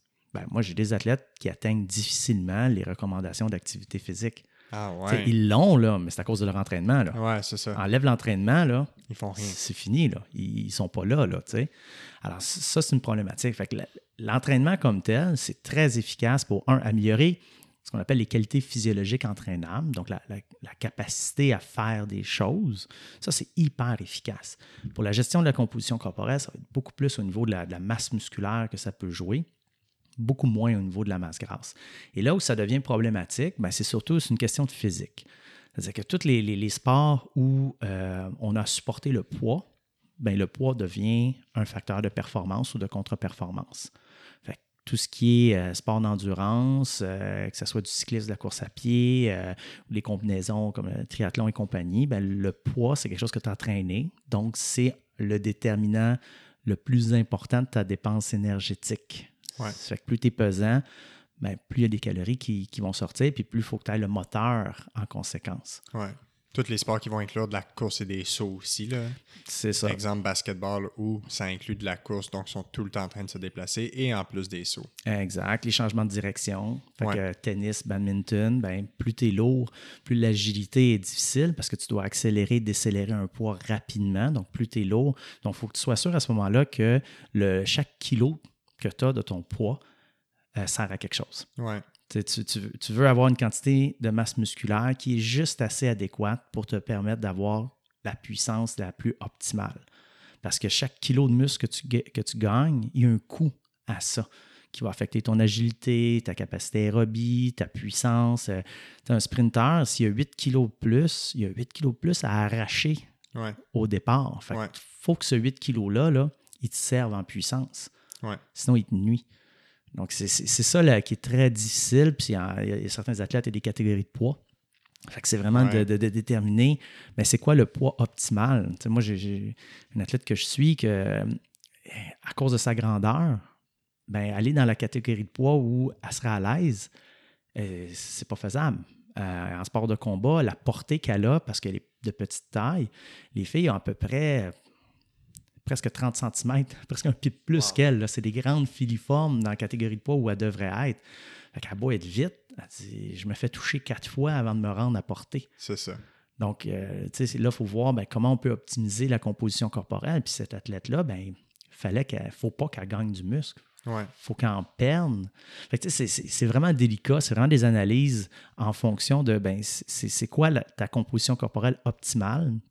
Pour tes performances. Puis tu sais, justement, ces sports-là, parce que ça ouvre une porte que je, trouve ça intéressant euh, d'en savoir plus là-dessus. Les sports de combat, qui est comme le sport le plus euh, classique de sport à un poids, comment ces personnes-là, c'est quoi les stratégies pour amener euh, les gens au jour de la balance à peser le bon poids? Puis après ça, entre la balance puis le combat, comment on fait pour reprendre le plus de poids possible quand c'est pertinent sans que ce soit nuisible pour la performance? Comment on gage ça? Parce que toi, ça doit être quelque chose que tu dois jouer là-dessus avec tes athlètes avec lesquels tu travailles. Euh, oui, moi, l'approche que j'ai est un peu non conventionnelle. Fait que je te dirais, il y a, l'approche conventionnelle qui est la, plus populaire, la plus répandue. Moi, c'est plus une approche à long terme. Donc, moi, j'essaie d'avoir le plus rapidement possible une composition corporelle optimale qu'on maintient toute la saison d'entraînement. Pratiquement toute la, très stable, dans le fond. Oui, il y a des fluctuations, mais on maintient ça très stable. Et on va jouer uniquement sur euh, des variables de poids. Euh, par exemple, la quantité d'eau, la quantité de, sucre qui est entreposé dans les muscles pour ah, peut-être jouer un petit peu quand on a besoin. Mais moi, idéalement, ce que j'aime, c'est avoir quelqu'un qui est vraiment proche. Euh, mais ça va dépendre des sports de combat. Il y a des sports de combat que le poids a un petit peu moins d'impact. si on prend par exemple des sports, ben, des, arts martiaux mix où est-ce que tu peux euh, faire des projections, tu peux être sur quelqu'un. Tu veux être le plus lourd possible parce que ça demande une dépense énergétique plus importante à ton adversaire pour te déplacer. Sauf que tu veux que ça soit fonctionnel. Donc, moi, j'ai une approche plus conservatrice, moins de. Moi, j'aime pas. Moins de fluctuation. C'est ça. J'aime pas qu'un athlète euh, soit fier de, de dire qu'il a perdu 10 euh, kilos en deux jours, puis que là, il les a repris après. Ouais. Écoute, j'en connais des gens qui le font, puis je respecte ça. Moi, j'aime j'aime pas cette approche-là parce que psychologiquement, il y, a, plein de choses. Le, après-carrière, c'est d'après moi, ça peut jouer beaucoup là-dessus. ça joue beaucoup sur la perte de liquide avant beaucoup. La, la pesée? Oui, c'est ce qui c'est le compartiment qu'on peut le plus facilement jouer. Euh, un, un, litre de liquide, c'est à peu près un kilo, là, plus ou moins. Là. Donc, on, peut jouer là-dessus quand même en déshydratant les gens. C'est juste que euh, quand tu commences à perdre, mettons, 2% de ton poids sous forme de liquide, euh, déshydratation il y, a des effets à ça. On peut réhydrater puis atténuer ces effets-là, mais c'est juste que on se rend dans un état qui n'est pas santé, qui n'est pas optimal pour des performances, dans le but de performer. Moi, philosophiquement, j'ai de la misère avec ce concept-là. j'ai plus une philosophie linéaire de dire je veux que l'athlète soit de mieux en mieux. Et non pas, ben, on va faire un gros pas en arrière sur sa santé. Puis c'est pas juste un pas en arrière pour récupérer, c'est un pas en arrière sur sa santé. c'est philosophique, c'est discutable, mais c'est comme deux pas en arrière pour peut-être deux, trois pas en avant, mais on n'est pas sûr parce qu'on ne sait pas nécessairement les effets que ça peut avoir euh, côté négatif. Tu sais, il y a des histoires d'horreur dans les sports de combat, là, des gens qui ont fait des saignées parce qu'ils étaient pas capables de faire le poids et Ah, ils, perdaient du sang pour, euh, tu sais, juste pour faire le poids. Là, c'est- des cas extrêmes, mais C'est un peu ridicule quand on est ben, rendu là. là. Moi, c'est ça. Je trouve que, bon, peut-être pas une stratégie euh, qui est Ouais. gagnante. Fait que moi, je mise plus sur euh, une approche de calculer, euh, de cibler c'est c'est quoi la catégorie de poids qui, est, euh, qui serait la meilleure. Ouais. Fait que de dire, ah, bon, ben là, on a quelqu'un qui a une masse maigre initiale de temps, qui a une masse grasse initiale de temps pour une grandeur X. Fait que Jusqu'où on peut se permettre? Tu sais, ah, ben, cette personne-là, je pense qu'on on pourrait probablement perdre un 4 kg de masse grasse. Fait que là, on regarde. Ça, ça nous approche de quelle catégorie de poids? Puis après ça, ben, si on gagne du muscle, est-ce que est-ce qu'on s'en va vers une catégorie intéressante ou est-ce qu'on s'en éloigne? Puis de- d'essayer d'orienter le plus possible l'athlète dans la catégorie de poids qui est la plus favorable. Au lieu de forcer l'athlète à fitter dans une catégorie C'est de poids. ça. Ouais. Mais je suis conscient que des fois, tu sais, par exemple, si tu me dis, ben moi, dans ma catégorie de poids, euh, il y a un tel, puis je ne l'ai jamais battu, puis écoute, euh, il est dans. C'est le Mario le mieux, c'est Sidney Crosby du sport de combat. Je, Ouais. je- je- écoute, tu sais, oublie ça. là. Je- techniquement, je ne serais jamais capable de le battre. À moins qu'il y ait une gastro, la COVID, puis qu'il vienne apprendre que son père est décédé euh, deux heures avant le combat. Là, Là, j'ai peut-être des chances. Fait que sinon, on va dire, OK, on va, on va forcer un changement de catégorie. tu sais. Fait que là, c'est toujours plus difficile. C'est pas quelque chose qui est optimal. Ouais. Puis l'autre élément après, ben, c'est que des fois, il y a des catégories de poids qui changent. Il y a des fédérations qui vont dire, ben, finalement, la catégorie des 55 kilos, on la divise, on va avoir une 50 puis euh, une 60. Mhm. Là, tu avais quelqu'un qu'on était parfait pour le 55, mais là, Faut tu te se ramasses que, OK, on s'en va où? Fait que là, il faut que tu regardes, ben, c'est quoi la moyenne de grandeur dans la catégorie au-dessus, catégorie en dessous, c'est quoi? Fait qu'il y a beaucoup d'éléments à considérer là, pour voir, ben, il est où le meilleur fit? Ouais. Fait que, euh, Ouais, ouais, je comprends. Mais c'est. En tout cas, les sports de combat, ça, ça doit être quelque chose de quand même euh, difficile à gager pour ces athlètes-là. En tout cas, c'est beaucoup de, beaucoup de calculs, là, clairement. Si c'est un poids qui pas nécessairement le leur à la base tout le temps. là. Puis c'est, je trouve que c'est pas nécessairement ça qui se fait beaucoup. Euh, on a Ouais. plus tendance à miser sur la, la discipline, l'effort, la capacité à, à tolérer une intervention de, de- de l'athlète, de dire on va, on va le faire souffrir dans le sauna, puis jusqu'où il est capable Mhm, de se mhm. déshydrater dans le sauna en restant conscient. Ouais. Tu sais. Moi, je- c'est ça, j'ai plus une approche long terme, mais je suis conscient que c'est pas la réalité du milieu des sports de combat. Ouais. Puis, écoute, il y a de l'argent, il y a- il y a, Ah ouais. y, a, il y a plein de facteurs qui font en sorte que c'est mieux X, Y. Là. Mais euh, c'est ça. Idéalement, moi, je préfère avoir une approche sur le long terme. Ouais. Euh, Il y a deux derniers points que je veux aborder avec toi. Euh, le, le premier de ces deux points-là, c'est que tu nous parles un peu des, des grosses différences ou des nuances importantes euh, par rapport à la composition corporelle en ce qui a trait aux femmes versus les hommes. Physiologiquement, on a des corps différents. Euh, comment ça se, concrétise en termes de composition corporelle? À la base, si on prend euh, un homme moyen, une femme moyenne, ben, pour un poids équivalent, par exemple, si on va mettre deux individus, homme-femme, qui ont le même poids, la femme va avoir tendance à avoir un petit peu moins de masse maigre puis un peu plus de masse grasse. Pourquoi? Ben, la taille des organes va être un petit peu plus petite, euh, la masse musculaire potentiellement un petit peu plus basse et la masse grasse un petit peu plus élevée. Fait ça, c'est le, stéréotype classique. J'aime pas trop ce stéréotype-là parce que euh, la composition corporelle, c'est quelque chose de très malléable qui s'adapte beaucoup. Alors, les femmes peuvent gagner de la masse musculaire, les femmes peuvent perdre du gras, les hommes peuvent gagner de la masse musculaire, puis les hommes peuvent perdre du gras. C'est, moi, je dirais que les principales différences dans, entre autres, l'effet de la nutrition ou l'effet de l'entraînement ou même de l'activité physique, ça se situe beaucoup plus au niveau psychologique puis social. Là, il y a vraiment, vraiment des différences importantes. Le reste, pour le commun des mortels, il n'y a pas tant de différence que ça. L'homme moyen et la femme moyenne, en termes de réponse à l'entraînement, de réponse à un déficit calorique, c'est pas si différent que ça. Il y a quelques petites différences, mais c'est pas si négligeable. pire. Par contre, au niveau de la pratique d'activité physique, au niveau de la, capacité à adhérer à un plan nutritionnel, euh, la relation par rapport à une intervention nutritionnelle, ça, c'est très différent socialement. Euh, je donne souvent l'exemple, euh, on passe sur la route, une voiture qui est sur le bord du chemin, puis qui a une crevaison. Dans la voiture, il y a un homme qui est assis, les bras croisés, puis il y a une femme à côté en train d'essayer de dévisser la roue pour changer la crevaison. Quand on passe, on regarde ça, on voit la femme qui est là, on voit le gars qui est là, on a tout un jugement dans la tête. On se dit, qu'est-ce qu'il fait là? Lui, là, il est donc bien lâche. Il fait, ben, OK, mais, mais pourquoi ce serait pas correct que elle, elle force? Ben pourquoi elle n'a pas plus de force que lui? Pourquoi? on dit, ah, c'est de la galanterie. Ah, OK, mais c'est pour ça euh, que vous jugez, vous dites, ça serait plus galant, c'est lui qui va. C'est correct. Encore là, c'est culturel. C'est culturel, puis c'est sexiste. C'est ça. Fait puis si on regarde, on, avait fait de l'observation dans une cour d'école euh, au primaire. Moi, quand j'étais à l'école primaire, c'était le ballon poire, euh, corde à danser élastique, puis ballon chasseur. Les gars, c'était tout du ballon chasseur. Les gars qui jouaient au ballon poire, euh, ils étaient tous jugés. C'était, entre guillemets, on, associait ça à un, stéréotype très efféminé. Ouais, c'est ça. Tu n'étais pas un gars de la gang là, parce que tu faisais du ballon poire. Même si tu étais super bon puis méga puissant, là, non, non. les vrais, ça jouait au ballon chasseur.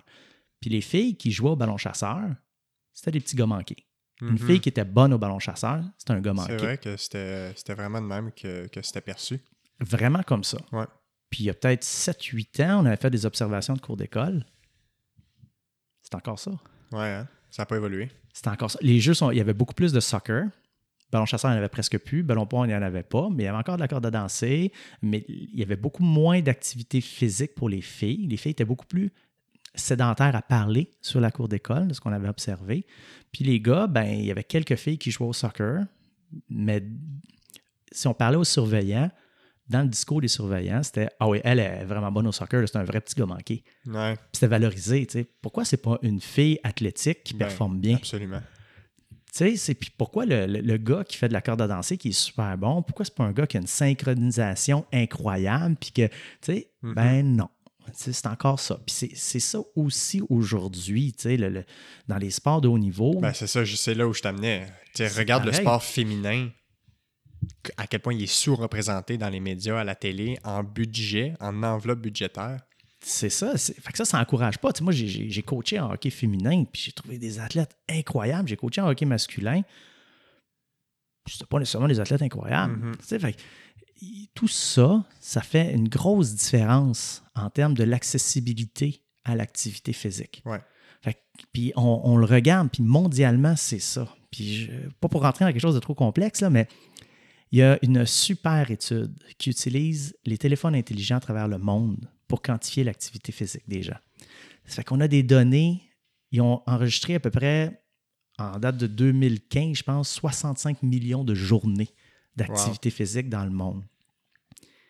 Et ce qu'on remarque, c'est que, euh, par exemple, en Amérique du Nord, en moyenne, on va faire 5000 pas par jour. Bon, il y a différents pays qui ont 5000 pas aussi, puis, euh, puis ils ont fait des liens avec l'obésité. Hmm. ils ont remarqué que l'obésité, là, le prédicateur numéro un, ce n'était pas le nombre de pas moyens que la population faisait. C'était beaucoup plus la variabilité. Donc l'accélération. Ben, euh, les écarts. Ouais. Donc, les gens plus, qui bougent moins, les gens, les gens qui bougent plus. Exemple, on a un pays qui est en moyenne à 5000, puis on a un autre pays qui est en moyenne à 5000. On se dit, ils sont pareils. Quand on regarde l'écart type, donc l'écart par rapport à la moyenne, ton mm-hmm. plus bas, il est à combien, puis ton plus haut, il est à combien? On remarque que le pays qui a un taux d'obésité plus important va avoir une variation beaucoup plus grande. Exemple, son plus bas va être à 2000, puis son plus haut va être à 8000. Sa moyenne est à 5000. OK, je comprends. celui qui a le taux d'obésité plus bas, ben, il va être à 5000 en moyenne, mais son plus bas est à 4000. vraiment proches. Son plus haut est à 6000. Puis quand on, quand on remarque les pays qui ont le plus grand écart, eh bien, on remarque que c'est surtout les femmes qui sont affectées par ça, parce que c'est surtout elles qui se ramassent avec les valeurs les plus basses. Puis quand on ajoute un autre indice, qui est l'indice de marchabilité d'un pays. Ça, c'est un algorithme qui permet de calculer comment c'est facile de marcher dans ton pays. Ouais, ouais, ouais. ça inclut la sécurité. Le walking score, là, ils mettent ça dans les applications aussi des fois. Exact. Fait que ça, ça va nous donner une idée. Est-ce que c'est tu peux facilement marcher? Bien, on remarque que les pays qui ont le score le plus bas de marchabilité, ben, ça mhm. affecte plus les femmes, puis ça crée un écart, une, inégalité face à la pratique d'activité physique. en ce sens-là, oui, il y a une différence entre les hommes et les femmes. Puis moi, j'ai, je vivais à Saint-Henri, dans un appartement. Puis moi, j'allais faire du jogging à n'importe quelle heure de la journée. Puis tout le monde disait, ah, Saint-Henri, euh, c'est pas sécuritaire. Jamais eu de problème, tu sais. Ouais. Mais euh, je connais des femmes qui ont été courir là puis qui ont dit hey, j'ai vraiment peur pour ma vie. Moi, là, il faut, que je cours sur l'heure du midi, il faut que je cours. Ah ouais, hein? Fait que j'ai réalisé que, OK, moi, ça m'est jamais venu en tête de Hey, j'ai peut-être peur d'aller courir parce que c'est dangereux pour ma, santé, ma vie. Mais je me rends compte, c'était pas des folles. Ouais, ouais, ouais. Il y a, peut-être un, un, aspect de société ou il y a un aspect social qui discrimine l'accès à l'activité physique Totalement. par rapport aux femmes. Totalement. Puis on, le voit à plein de places. Dans un gym, une femme qui met pesant. une femme qui va aller squatter deux plates dans un gym, là, elle se fait juger. Là. Tu sais, c'est. oh, elle, hmm. Un gars qui squatte deux plates, ça passe. Ça passe inaperçu. On ne fait pas de cas avec ça. Là, Moi, j'ai eu des, On parlait de mon projet de doctorat tantôt, mais j'ai une dame, après le projet de doctorat, c'était six mois d'entraînement. Elle n'avait jamais fait d'entraînement de sa vie, mais là, elle a tripé. Et c'est une, brute, là, une, force. Cette, dame-là, moi, on remonte 50 euh, ans en arrière, faire de l'haltérophilie, c'est une médaille d'or. Ah ouais. C'est, hein. écoute, wow, vraiment, là, j'ai rarement eu des athlètes que j'entraînais qui, qui progressaient, qui répondaient aussi bien, tu sais. Puis, elle, à la fin de son six mois, elle dit, ben, je fais quoi? Puis moi, je travaillais dans une grande chaîne de conditionnement physique à l'époque. Puis j'ai dit, écoute, tu m'as donné six mois d'entraînement, trois fois semaine, tu n'as pas manqué une fois, tu n'es pas arrivé en retard une fois. Moi, je, je, va t'inscrire tel gym, je vais aller, je vais te donner une coupe d'heures gratuite parce que ça, me vaut ça. Là. Tu, me donnes un doctorat. Ouais, ouais, ouais. Moi, ça vaut ça. J'étais là avec elle, ben, rentrer dans le gym. Puis je, te dis, c'était une brute, là. Elle mettait toutes les plaques, ses machines, c'était une brute. Elle arrivé au gym, là, intimidée. On arrive pour faire des jambes, sur un, développé sur price, un leg press. Il y a un gars qui est là. Le gars, j'annonce mes préjugés tout de suite, là, mais une coupe longueuil, euh, des cuissards de vélo avec un t-shirt rentré dedans. Je le juge. je, le dis tout de suite, je juge. Il part avec deux prises, moi. Puis c'est pas correct de ma part, c'est moi qui est fautif, mais bon. On va être honnête, je le juge. Et là, il s'entraîne, puis il fait du bruit un peu. Fait que nous autres, on arrive à côté. Je dis euh, Bonjour, monsieur. Je dis euh, Vous en avez pour combien de, séries à peu près Parce que, on aimerait ça faire l'exercice. Il me dit ah, euh, Moi, je n'ai encore pour 4-7, là, puis moi, là, je ne change pas les poids entre. je dis Inquiétez-vous pas, monsieur, ça me fait plaisir de changer les poids. Je vais remettre vos poids, il n'y a aucun problème. Votre entraînement ne sera pas perturbé. Je dis ça, je suis politiquement correct, puis je suis rouge écarlate. Là, je ne suis pas content la dame, elle me dit on s'en va, là, je veux pas déranger le monsieur, puis de toute façon, il met bien trop de poids, puis tu sais, on va être obligé d'enlever trop de poids, puis c'était vraiment mal, tu sais, faut pas, là. Je dis non, attends. le gars, il s'en va boire de l'eau. Moi, le gars, il avait quelque chose comme euh, trois plates de, 45 livres chaque côté. Moi, j'estime en fonction de qu'est-ce que la, dame faisait que ça, c'est pas le poids adéquat pour son échauffement. Fait que je vais prendre une plaque de 35 et je la, je la pousse sa machine, je la place, mais je la lance dessus pour que ça claque. Tu sais, des plaques de fond qui claquent. Ouais, ça fait un gros bruit. Tout le monde se réveille, tout le monde le regarde. Fait que moi, je dis, bon, OK. Puis là, je dis le nom de la madame. Je dis, t'es prêt pour ton warm-up?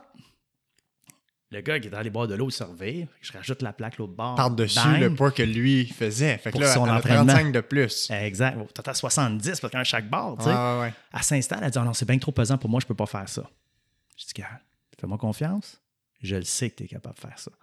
Elle s'installe, elle commence à pousser. Elle dit ah, c'est bien trop lourd, c'est bien trop lourd, c'est bien trop lourd. Ah, je serai jamais capable, je serai jamais capable. Je dis OK, tu peux arrêter, là, ça fait 10 que tu fais. là. Ah, oh, OK. Fait elle arrête. Fait que là, je dis Monsieur, on a terminé, pouvez-vous revenir? Je vous enlève le 35. Le gars se il s'en va. tu Incroyable. Mais est-ce que tu penses qu'elle, se sous-estimait à cause qu'elle était dans un environnement hostile et peut-être plus masculin ou peu importe. Elle a vu qu'est-ce qu'un gars faisait. Ouais. Elle s'est dit, je serais jamais capable de faire ça. C'est sûr, sûr, sûr. Puis même chose, la première fois que cette dame-là a fait du squat, c'était au même gym. On était allé dans le cage à squat. J'ai dit, OK, là, là, fini le niaisage. Là, euh, je pense qu'elle faisait quelque chose comme 5 plates euh, de chaque côté sur un leg press. Ah, ben Quel âge? Euh, à part ça, 60 ans. C'est incroyable. Puis on arrive dans, dans la cage à squat. Puis là, ben, écoute, elle n'a jamais fait de squat de sa vie. Fait qu'on installe la barre, on pratique un peu la technique. je, mets les barres de sécurité juste assez haut pour qu'elle soit confortable. Elle a la barre de 45 livres ou à peu près. Puis elle dit Oh mon Dieu, que c'est lourd. Ah, oh, je serais jamais capable. C'est bien trop dur. Je dis C'est correct. Là, je mets des petits poids, un petit 10 livres de chaque côté, juste pour voir comment elle, gère l'équilibre. Tu sais. Elle fait Ah, oh mon Dieu, que c'est bien trop pesant, je serais jamais capable. Je sais pas. Elle en fait 10, c'est moi qui l'arrête. Mhm. Et là, je me dis OK, dis là, là, je te demande une faveur. Là. Je te demande de me faire confiance. Et dis, moi, je rêve de devoir squatter une plate de 45 chaque côté. Et dis, moi, là, c'est, mon fantasme. là. Si je te vois faire ça, c'est comme Wow, t'es toute une athlète. Elle, n'a aucune idée de ce que ça représente, une plate de 45. Fait qu'elle dit Ah, OK. Fait que là, je prends la grosse plaque. Là, elle me dit Ah, mais c'est la grosse plaque. Puis là, tout de suite, elle regarde autour. Puis là, elle voit, il y a un gars à côté qui fait ça, puis qui est quand même plus jeune. Puis là, elle dit Mon Dieu, je serais jamais capable. Je, te, je te demande de me faire confiance. là. Je, vais être en arrière, je vais être là. Au pire, tu laisses tout tomber. Mhm. Tu balances en arrière, puis on s'en fout. C'est pas grave, ça fait du bruit. C'est impossible, je serais jamais capable. Elle en a fait huit. Première fois, tu sais, ça fait, elle avait- comme bagage, elle avait 10 répétitions de squat à peu Ben près, elle a 20 d'expérience. Ouais. Puis c'était drôle parce que après ça, elle qui était super intimidée par les poids libres puis par le gym, elle trouvait ça super intéressant, le gym, Ouais. parce que il y avait plein de gentils monsieur qui venaient y parler. Puis ils étaient donc bien fins, les messieurs avec les gros bras, là, ils venaient l'aider. Les gars la respectaient. Ben ouais, c'est clair. Tu sais, c'était rendu, ah oui, elle, euh, écoute, hein, check la allée, elle squat, euh, tu sais, c'est...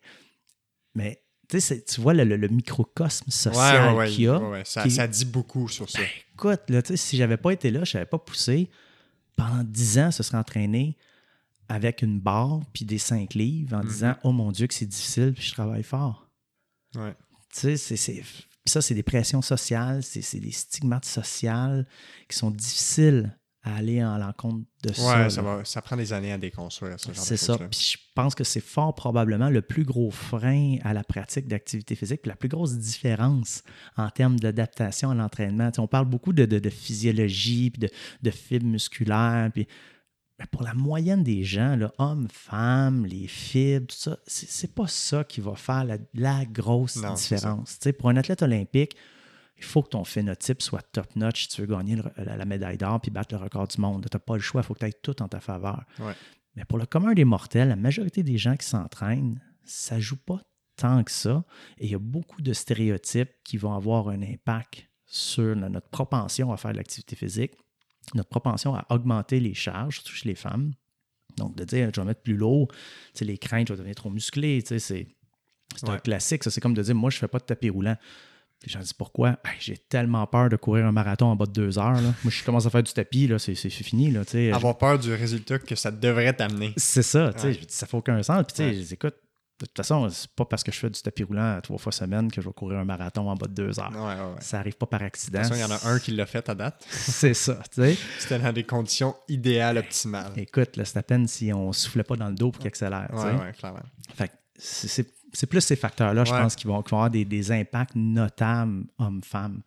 Euh, beaucoup, beaucoup plus. Comme même chose, les hommes, l'agilité, euh, la coordination, c'est pas quelque chose qui est valorisé. là. Un gars qui dit Moi, j'aime ça, les cours de Zumba, Mhm. euh, il y a pas mal de gens qui vont le juger. là. Ouais. Pourtant, ben, ça développe des habiletés motrices super intéressantes qui, habituellement, les hommes, c'est un peu moins développé. Mais si tu regardes un cours de Zumba, la majorité, c'est une clientèle féminine. C'est difficile pour un gars d'y aller puis Puis de, de battre les préjugés. à l'aise, puis ouais, ouais, clairement. Moi, je suis habitué d'un gym. Rentrer dans un cours de Zumba, dans un cours de groupe de Zumba, je- honnêtement, j'ai pas le courage de le faire. Ouais. Je serais Ouais. trop intimidé. Un, parce que ben, les femmes vont toutes être bonnes. Puis ben, qu'est-ce que les gens vont dire quand je vais être dedans? Puis que je vais avoir l'air fou. Puis que, hop, il faut ajouter les bras. Puis là, quand moi j'ajoute les bras, les jambes ne bougent plus. Euh, tu sais, c'est ça. Ouais, ouais, non, mais c'est super intéressant comme, euh, comme nuance entre les hommes et les femmes. Là. Ça va beaucoup plus large que ce qu'on pourrait penser, euh, clairement.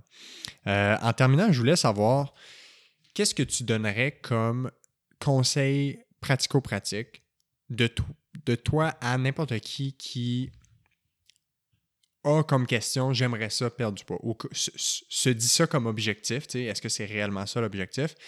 Avec le bagage d'expérience que tu as, euh, sachant ce que la science dit, sachant ce qui fonctionne, ce qui ne fonctionne pas, c'est quoi que tu donnerais comme conseil à quelqu'un qui s'enligne dans cette direction-là pour que ce soit sain et optimalement, quelque chose de durable dans le temps? La... Peut-être l'aspect le plus important, c'est d'évaluer les paramètres. Euh, c'est c'est vraiment, je pense, qu'un un- un des premiers, éléments à faire, c'est-à-dire ne pas se sur ses perceptions. Pas de dire, ah ben moi, je mange beaucoup, je mange pas beaucoup. Ça, c'est une perception. C'est comme de dire, ben, euh, combien tu fais, toi, par année? Je vais regarder, je vais dire, hmm, il doit faire à peu près tant. On peut être complètement dans le champ. Fait On veut pas se fier, on, va avoir le T4. on veut savoir c'est quoi l'argent. C'est quoi le chiffre? C'est vraiment ça qui est à la base, de ne pas se fier sur ce qu'on pense et sur nos propres préjugés envers nous-mêmes. Donc, c'est de quantifier son activité physique, puis essayer de quantifier ses apports nutritionnels. Puis là, c'est délicat parce que moi, je vais dire aux gens, ben, ça serait intéressant que tu pèses puis que tu mesures. Puis là, les gens se disent, oh, non. Puis même, il y a des gens qui vont me critiquer parce que je dis ça. On dit, on t'encourage les troubles de comportement alimentaire, puis c'est pas un mode de vie sain. Puis honnêtement, je, commençais à dire, ouais, c'est vrai, je devrais peut-être pas dire aux gens de mesurer puis peser. Jusqu'à temps que je discute avec ma mère, puis ma mère m'a dit, ben, pourquoi les gens, ils, réagissent mal quand tu demandes qu'ils pèsent puis qu'ils mesurent? Je dis, moi, j'ai pas le choix. Si je pèse pas puis je mesure pas, là, mon gâteau, là, il marche pas, il lève pas, ça, ma mm-hmm. recette ne marche pas. J'ai fait, c'est bien trop vrai. Quand tu cuisines, là, tu pèses, tu mesures, puis t'angoisses pas, là. Tu n'es pas comme, oh mon Dieu, là, je vais mettre 5 grammes de plus. Ou... Non, non, tu, sais que c'est un intermédiaire pour arriver à la finalité. J'ai fait, ben, c'est bien trop vrai. moi, ce que je fais, c'est que j'encourage les gens à cuisiner. Ouais. Fait que ça permet de quantifier. Tu ne veux pas peser, tu ne veux pas mesurer, mais commence à cuisiner un, tu vas manger moins de repas qui sont déjà préparés. Tu vas, moins d'aliments transformés. Exactement. Donc, ça devient super intéressant. Puis ça te permet d'avoir une idée de, je te dis 100 grammes de poulet, c'est quoi? Ben, il y a des gens qui vont me dire, ben, c'est quoi, ça peut prendre un, poulet? Ou, euh, non, pas vraiment. Ou juste, euh, je te demande, ben, dans ton bocal, il y a combien de millilitres d'eau qui rentrent? Moi, j'ai des clients qui vont me dire, il doit y avoir un litre à peu près, là. Euh, pas vraiment. Fait que les gens sont complètement dans le champ. Fait que comme un, menuisier qui va à l'œil, ben il faut qu'il soit sûr de ses mesures. Il faut qu'il ait bien mesuré avant. Ouais. Ça donne les appartements sur le plateau avec des murs proches. c'est ça. Sinon, ben, tu mesures, tu y vas. As-tu besoin de mesurer ton 2 par 4 au, au millimètre près? Ben non. sais c'est plus ça, c'est de tolérer de la variabilité plus que de ne pas mesurer du tout. Mm-hmm. Fait que de, commencer à avoir une idée, mes verres chez nous, ben, il y a combien de millilitres d'eau, qui est de liquide qui rentre dedans? Euh, quand moi, je prends une poitrine de poulet, ben, c'est combien de grammes? pour moi, une poitrine de poulet, c'est-tu un 200 grammes, c'est-tu 300 grammes, c'est-tu 120 grammes? C'est juste avoir une, une, idée un peu. Comme ça, ça nous permet d'être conscient de ce qu'on mange. Parce que quand on va intervenir en perte de poids, on va créer un déficit énergétique. C'est ce qu'on veut faire. Si j'ai aucune idée de mon activité physique, comment je bouge, puis aucune idée de ce que je mange, je ne peux pas savoir lequel qui bouge. Ou je ne peux pas savoir s'il y en a un qui bouge, l'autre ne bouge pas. Fait que si je coupe complètement les calories, est-ce que je bouge plus ou je bouge moins? Donc, la première étape, c'est d'évaluer. Fait qu'utiliser au pire son téléphone intelligent qui va mesurer l'activité physique. Il y a des applications natives dans la plupart des téléphones qui vont le faire. C'est pas parfait. C'est vraiment limité comme outil, mais c'est mieux que notre perception. Oui, clairement. Ça nous donne un élément où partir, en tout cas. C'est ça. Puis surtout, euh, la beauté de ça, c'est que c'est quand même assez fiable. La donnée n'est pas nécessairement valide. C'est pas nécessairement exactement ce nombre de pas-là qu'on a fait. Mais si une journée, mon téléphone me dit que j'ai fait 5000 pas, puis le lendemain, il me dit que j'en ai fait 25 000, il y a quelque chose de différent qui s'est passé. Puis là, c'est à moi d'analyser. Ah oui, j'avais prêté euh, mon téléphone à mon beau-frère parce qu'il allait courir un marathon puis il n'y avait pas sa musique. OK, donc c'est pas moi. Tu sais, mais tu peux voir. Puis là, c'est plus juste une question de perception. Puis conjointement avec ta bouffe, ben, si tu dis, ben moi, je vais commencer à essayer telle diète, tu te rends compte qu'en moyenne, tu étais à 5000 pas par jour, puis là, tu es rendu à 2002. Est-ce que ça se peut que ta diète affecte ton mode de vie? Puis si tu bouges moins, c'est jamais winner. Oui, c'est ça. Parce que ce qu'on veut arriver à faire, pour réussir une perte de poids, il y a quelques déterminants qui sont super importants. Le premier, c'est maintenir un niveau d'activité physique sur 24 heures élevé.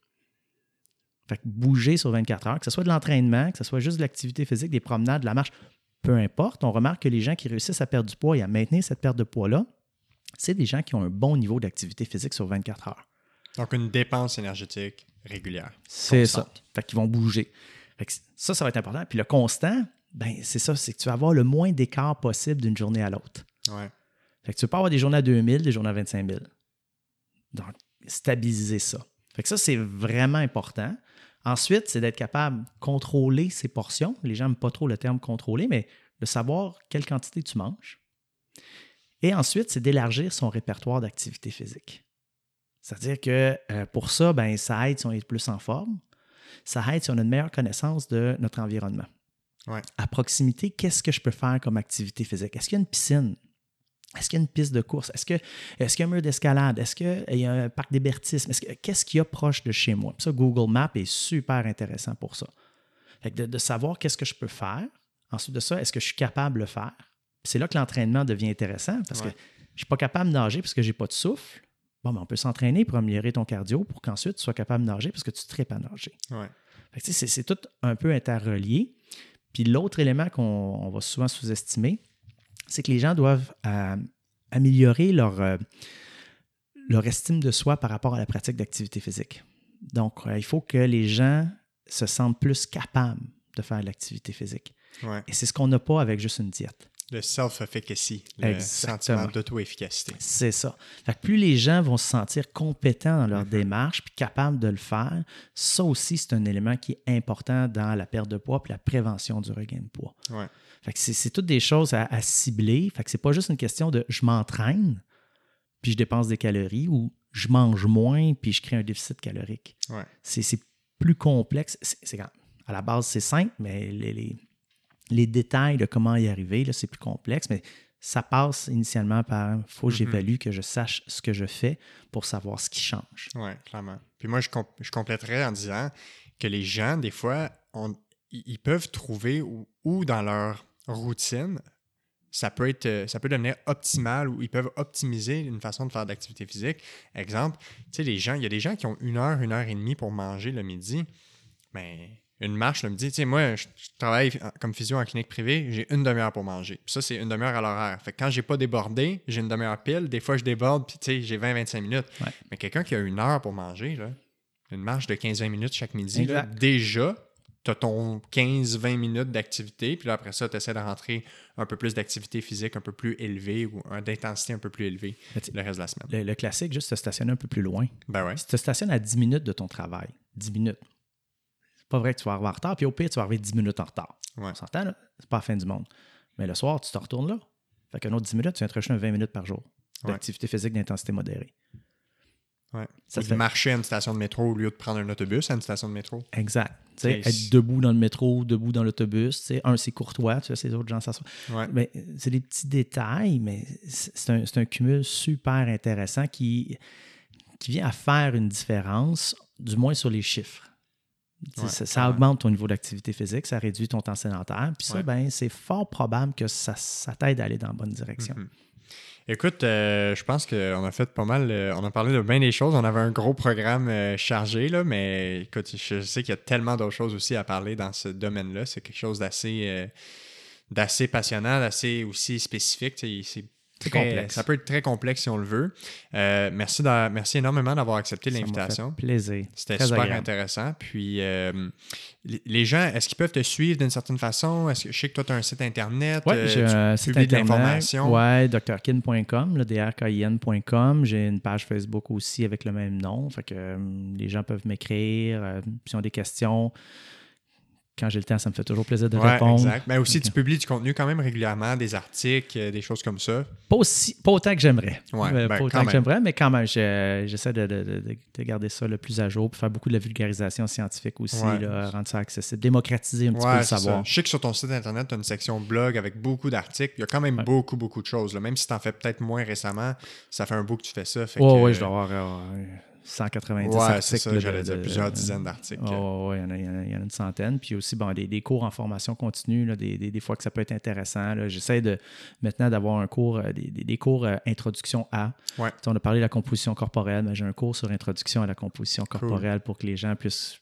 qui sont peut-être un peu plus néophytes, mieux comprendre euh, c'est quoi, puis quoi faire attention, qu'est-ce qui est problématique, qu'est-ce qui ne l'est pas, c'est quoi les mythes associés à ça.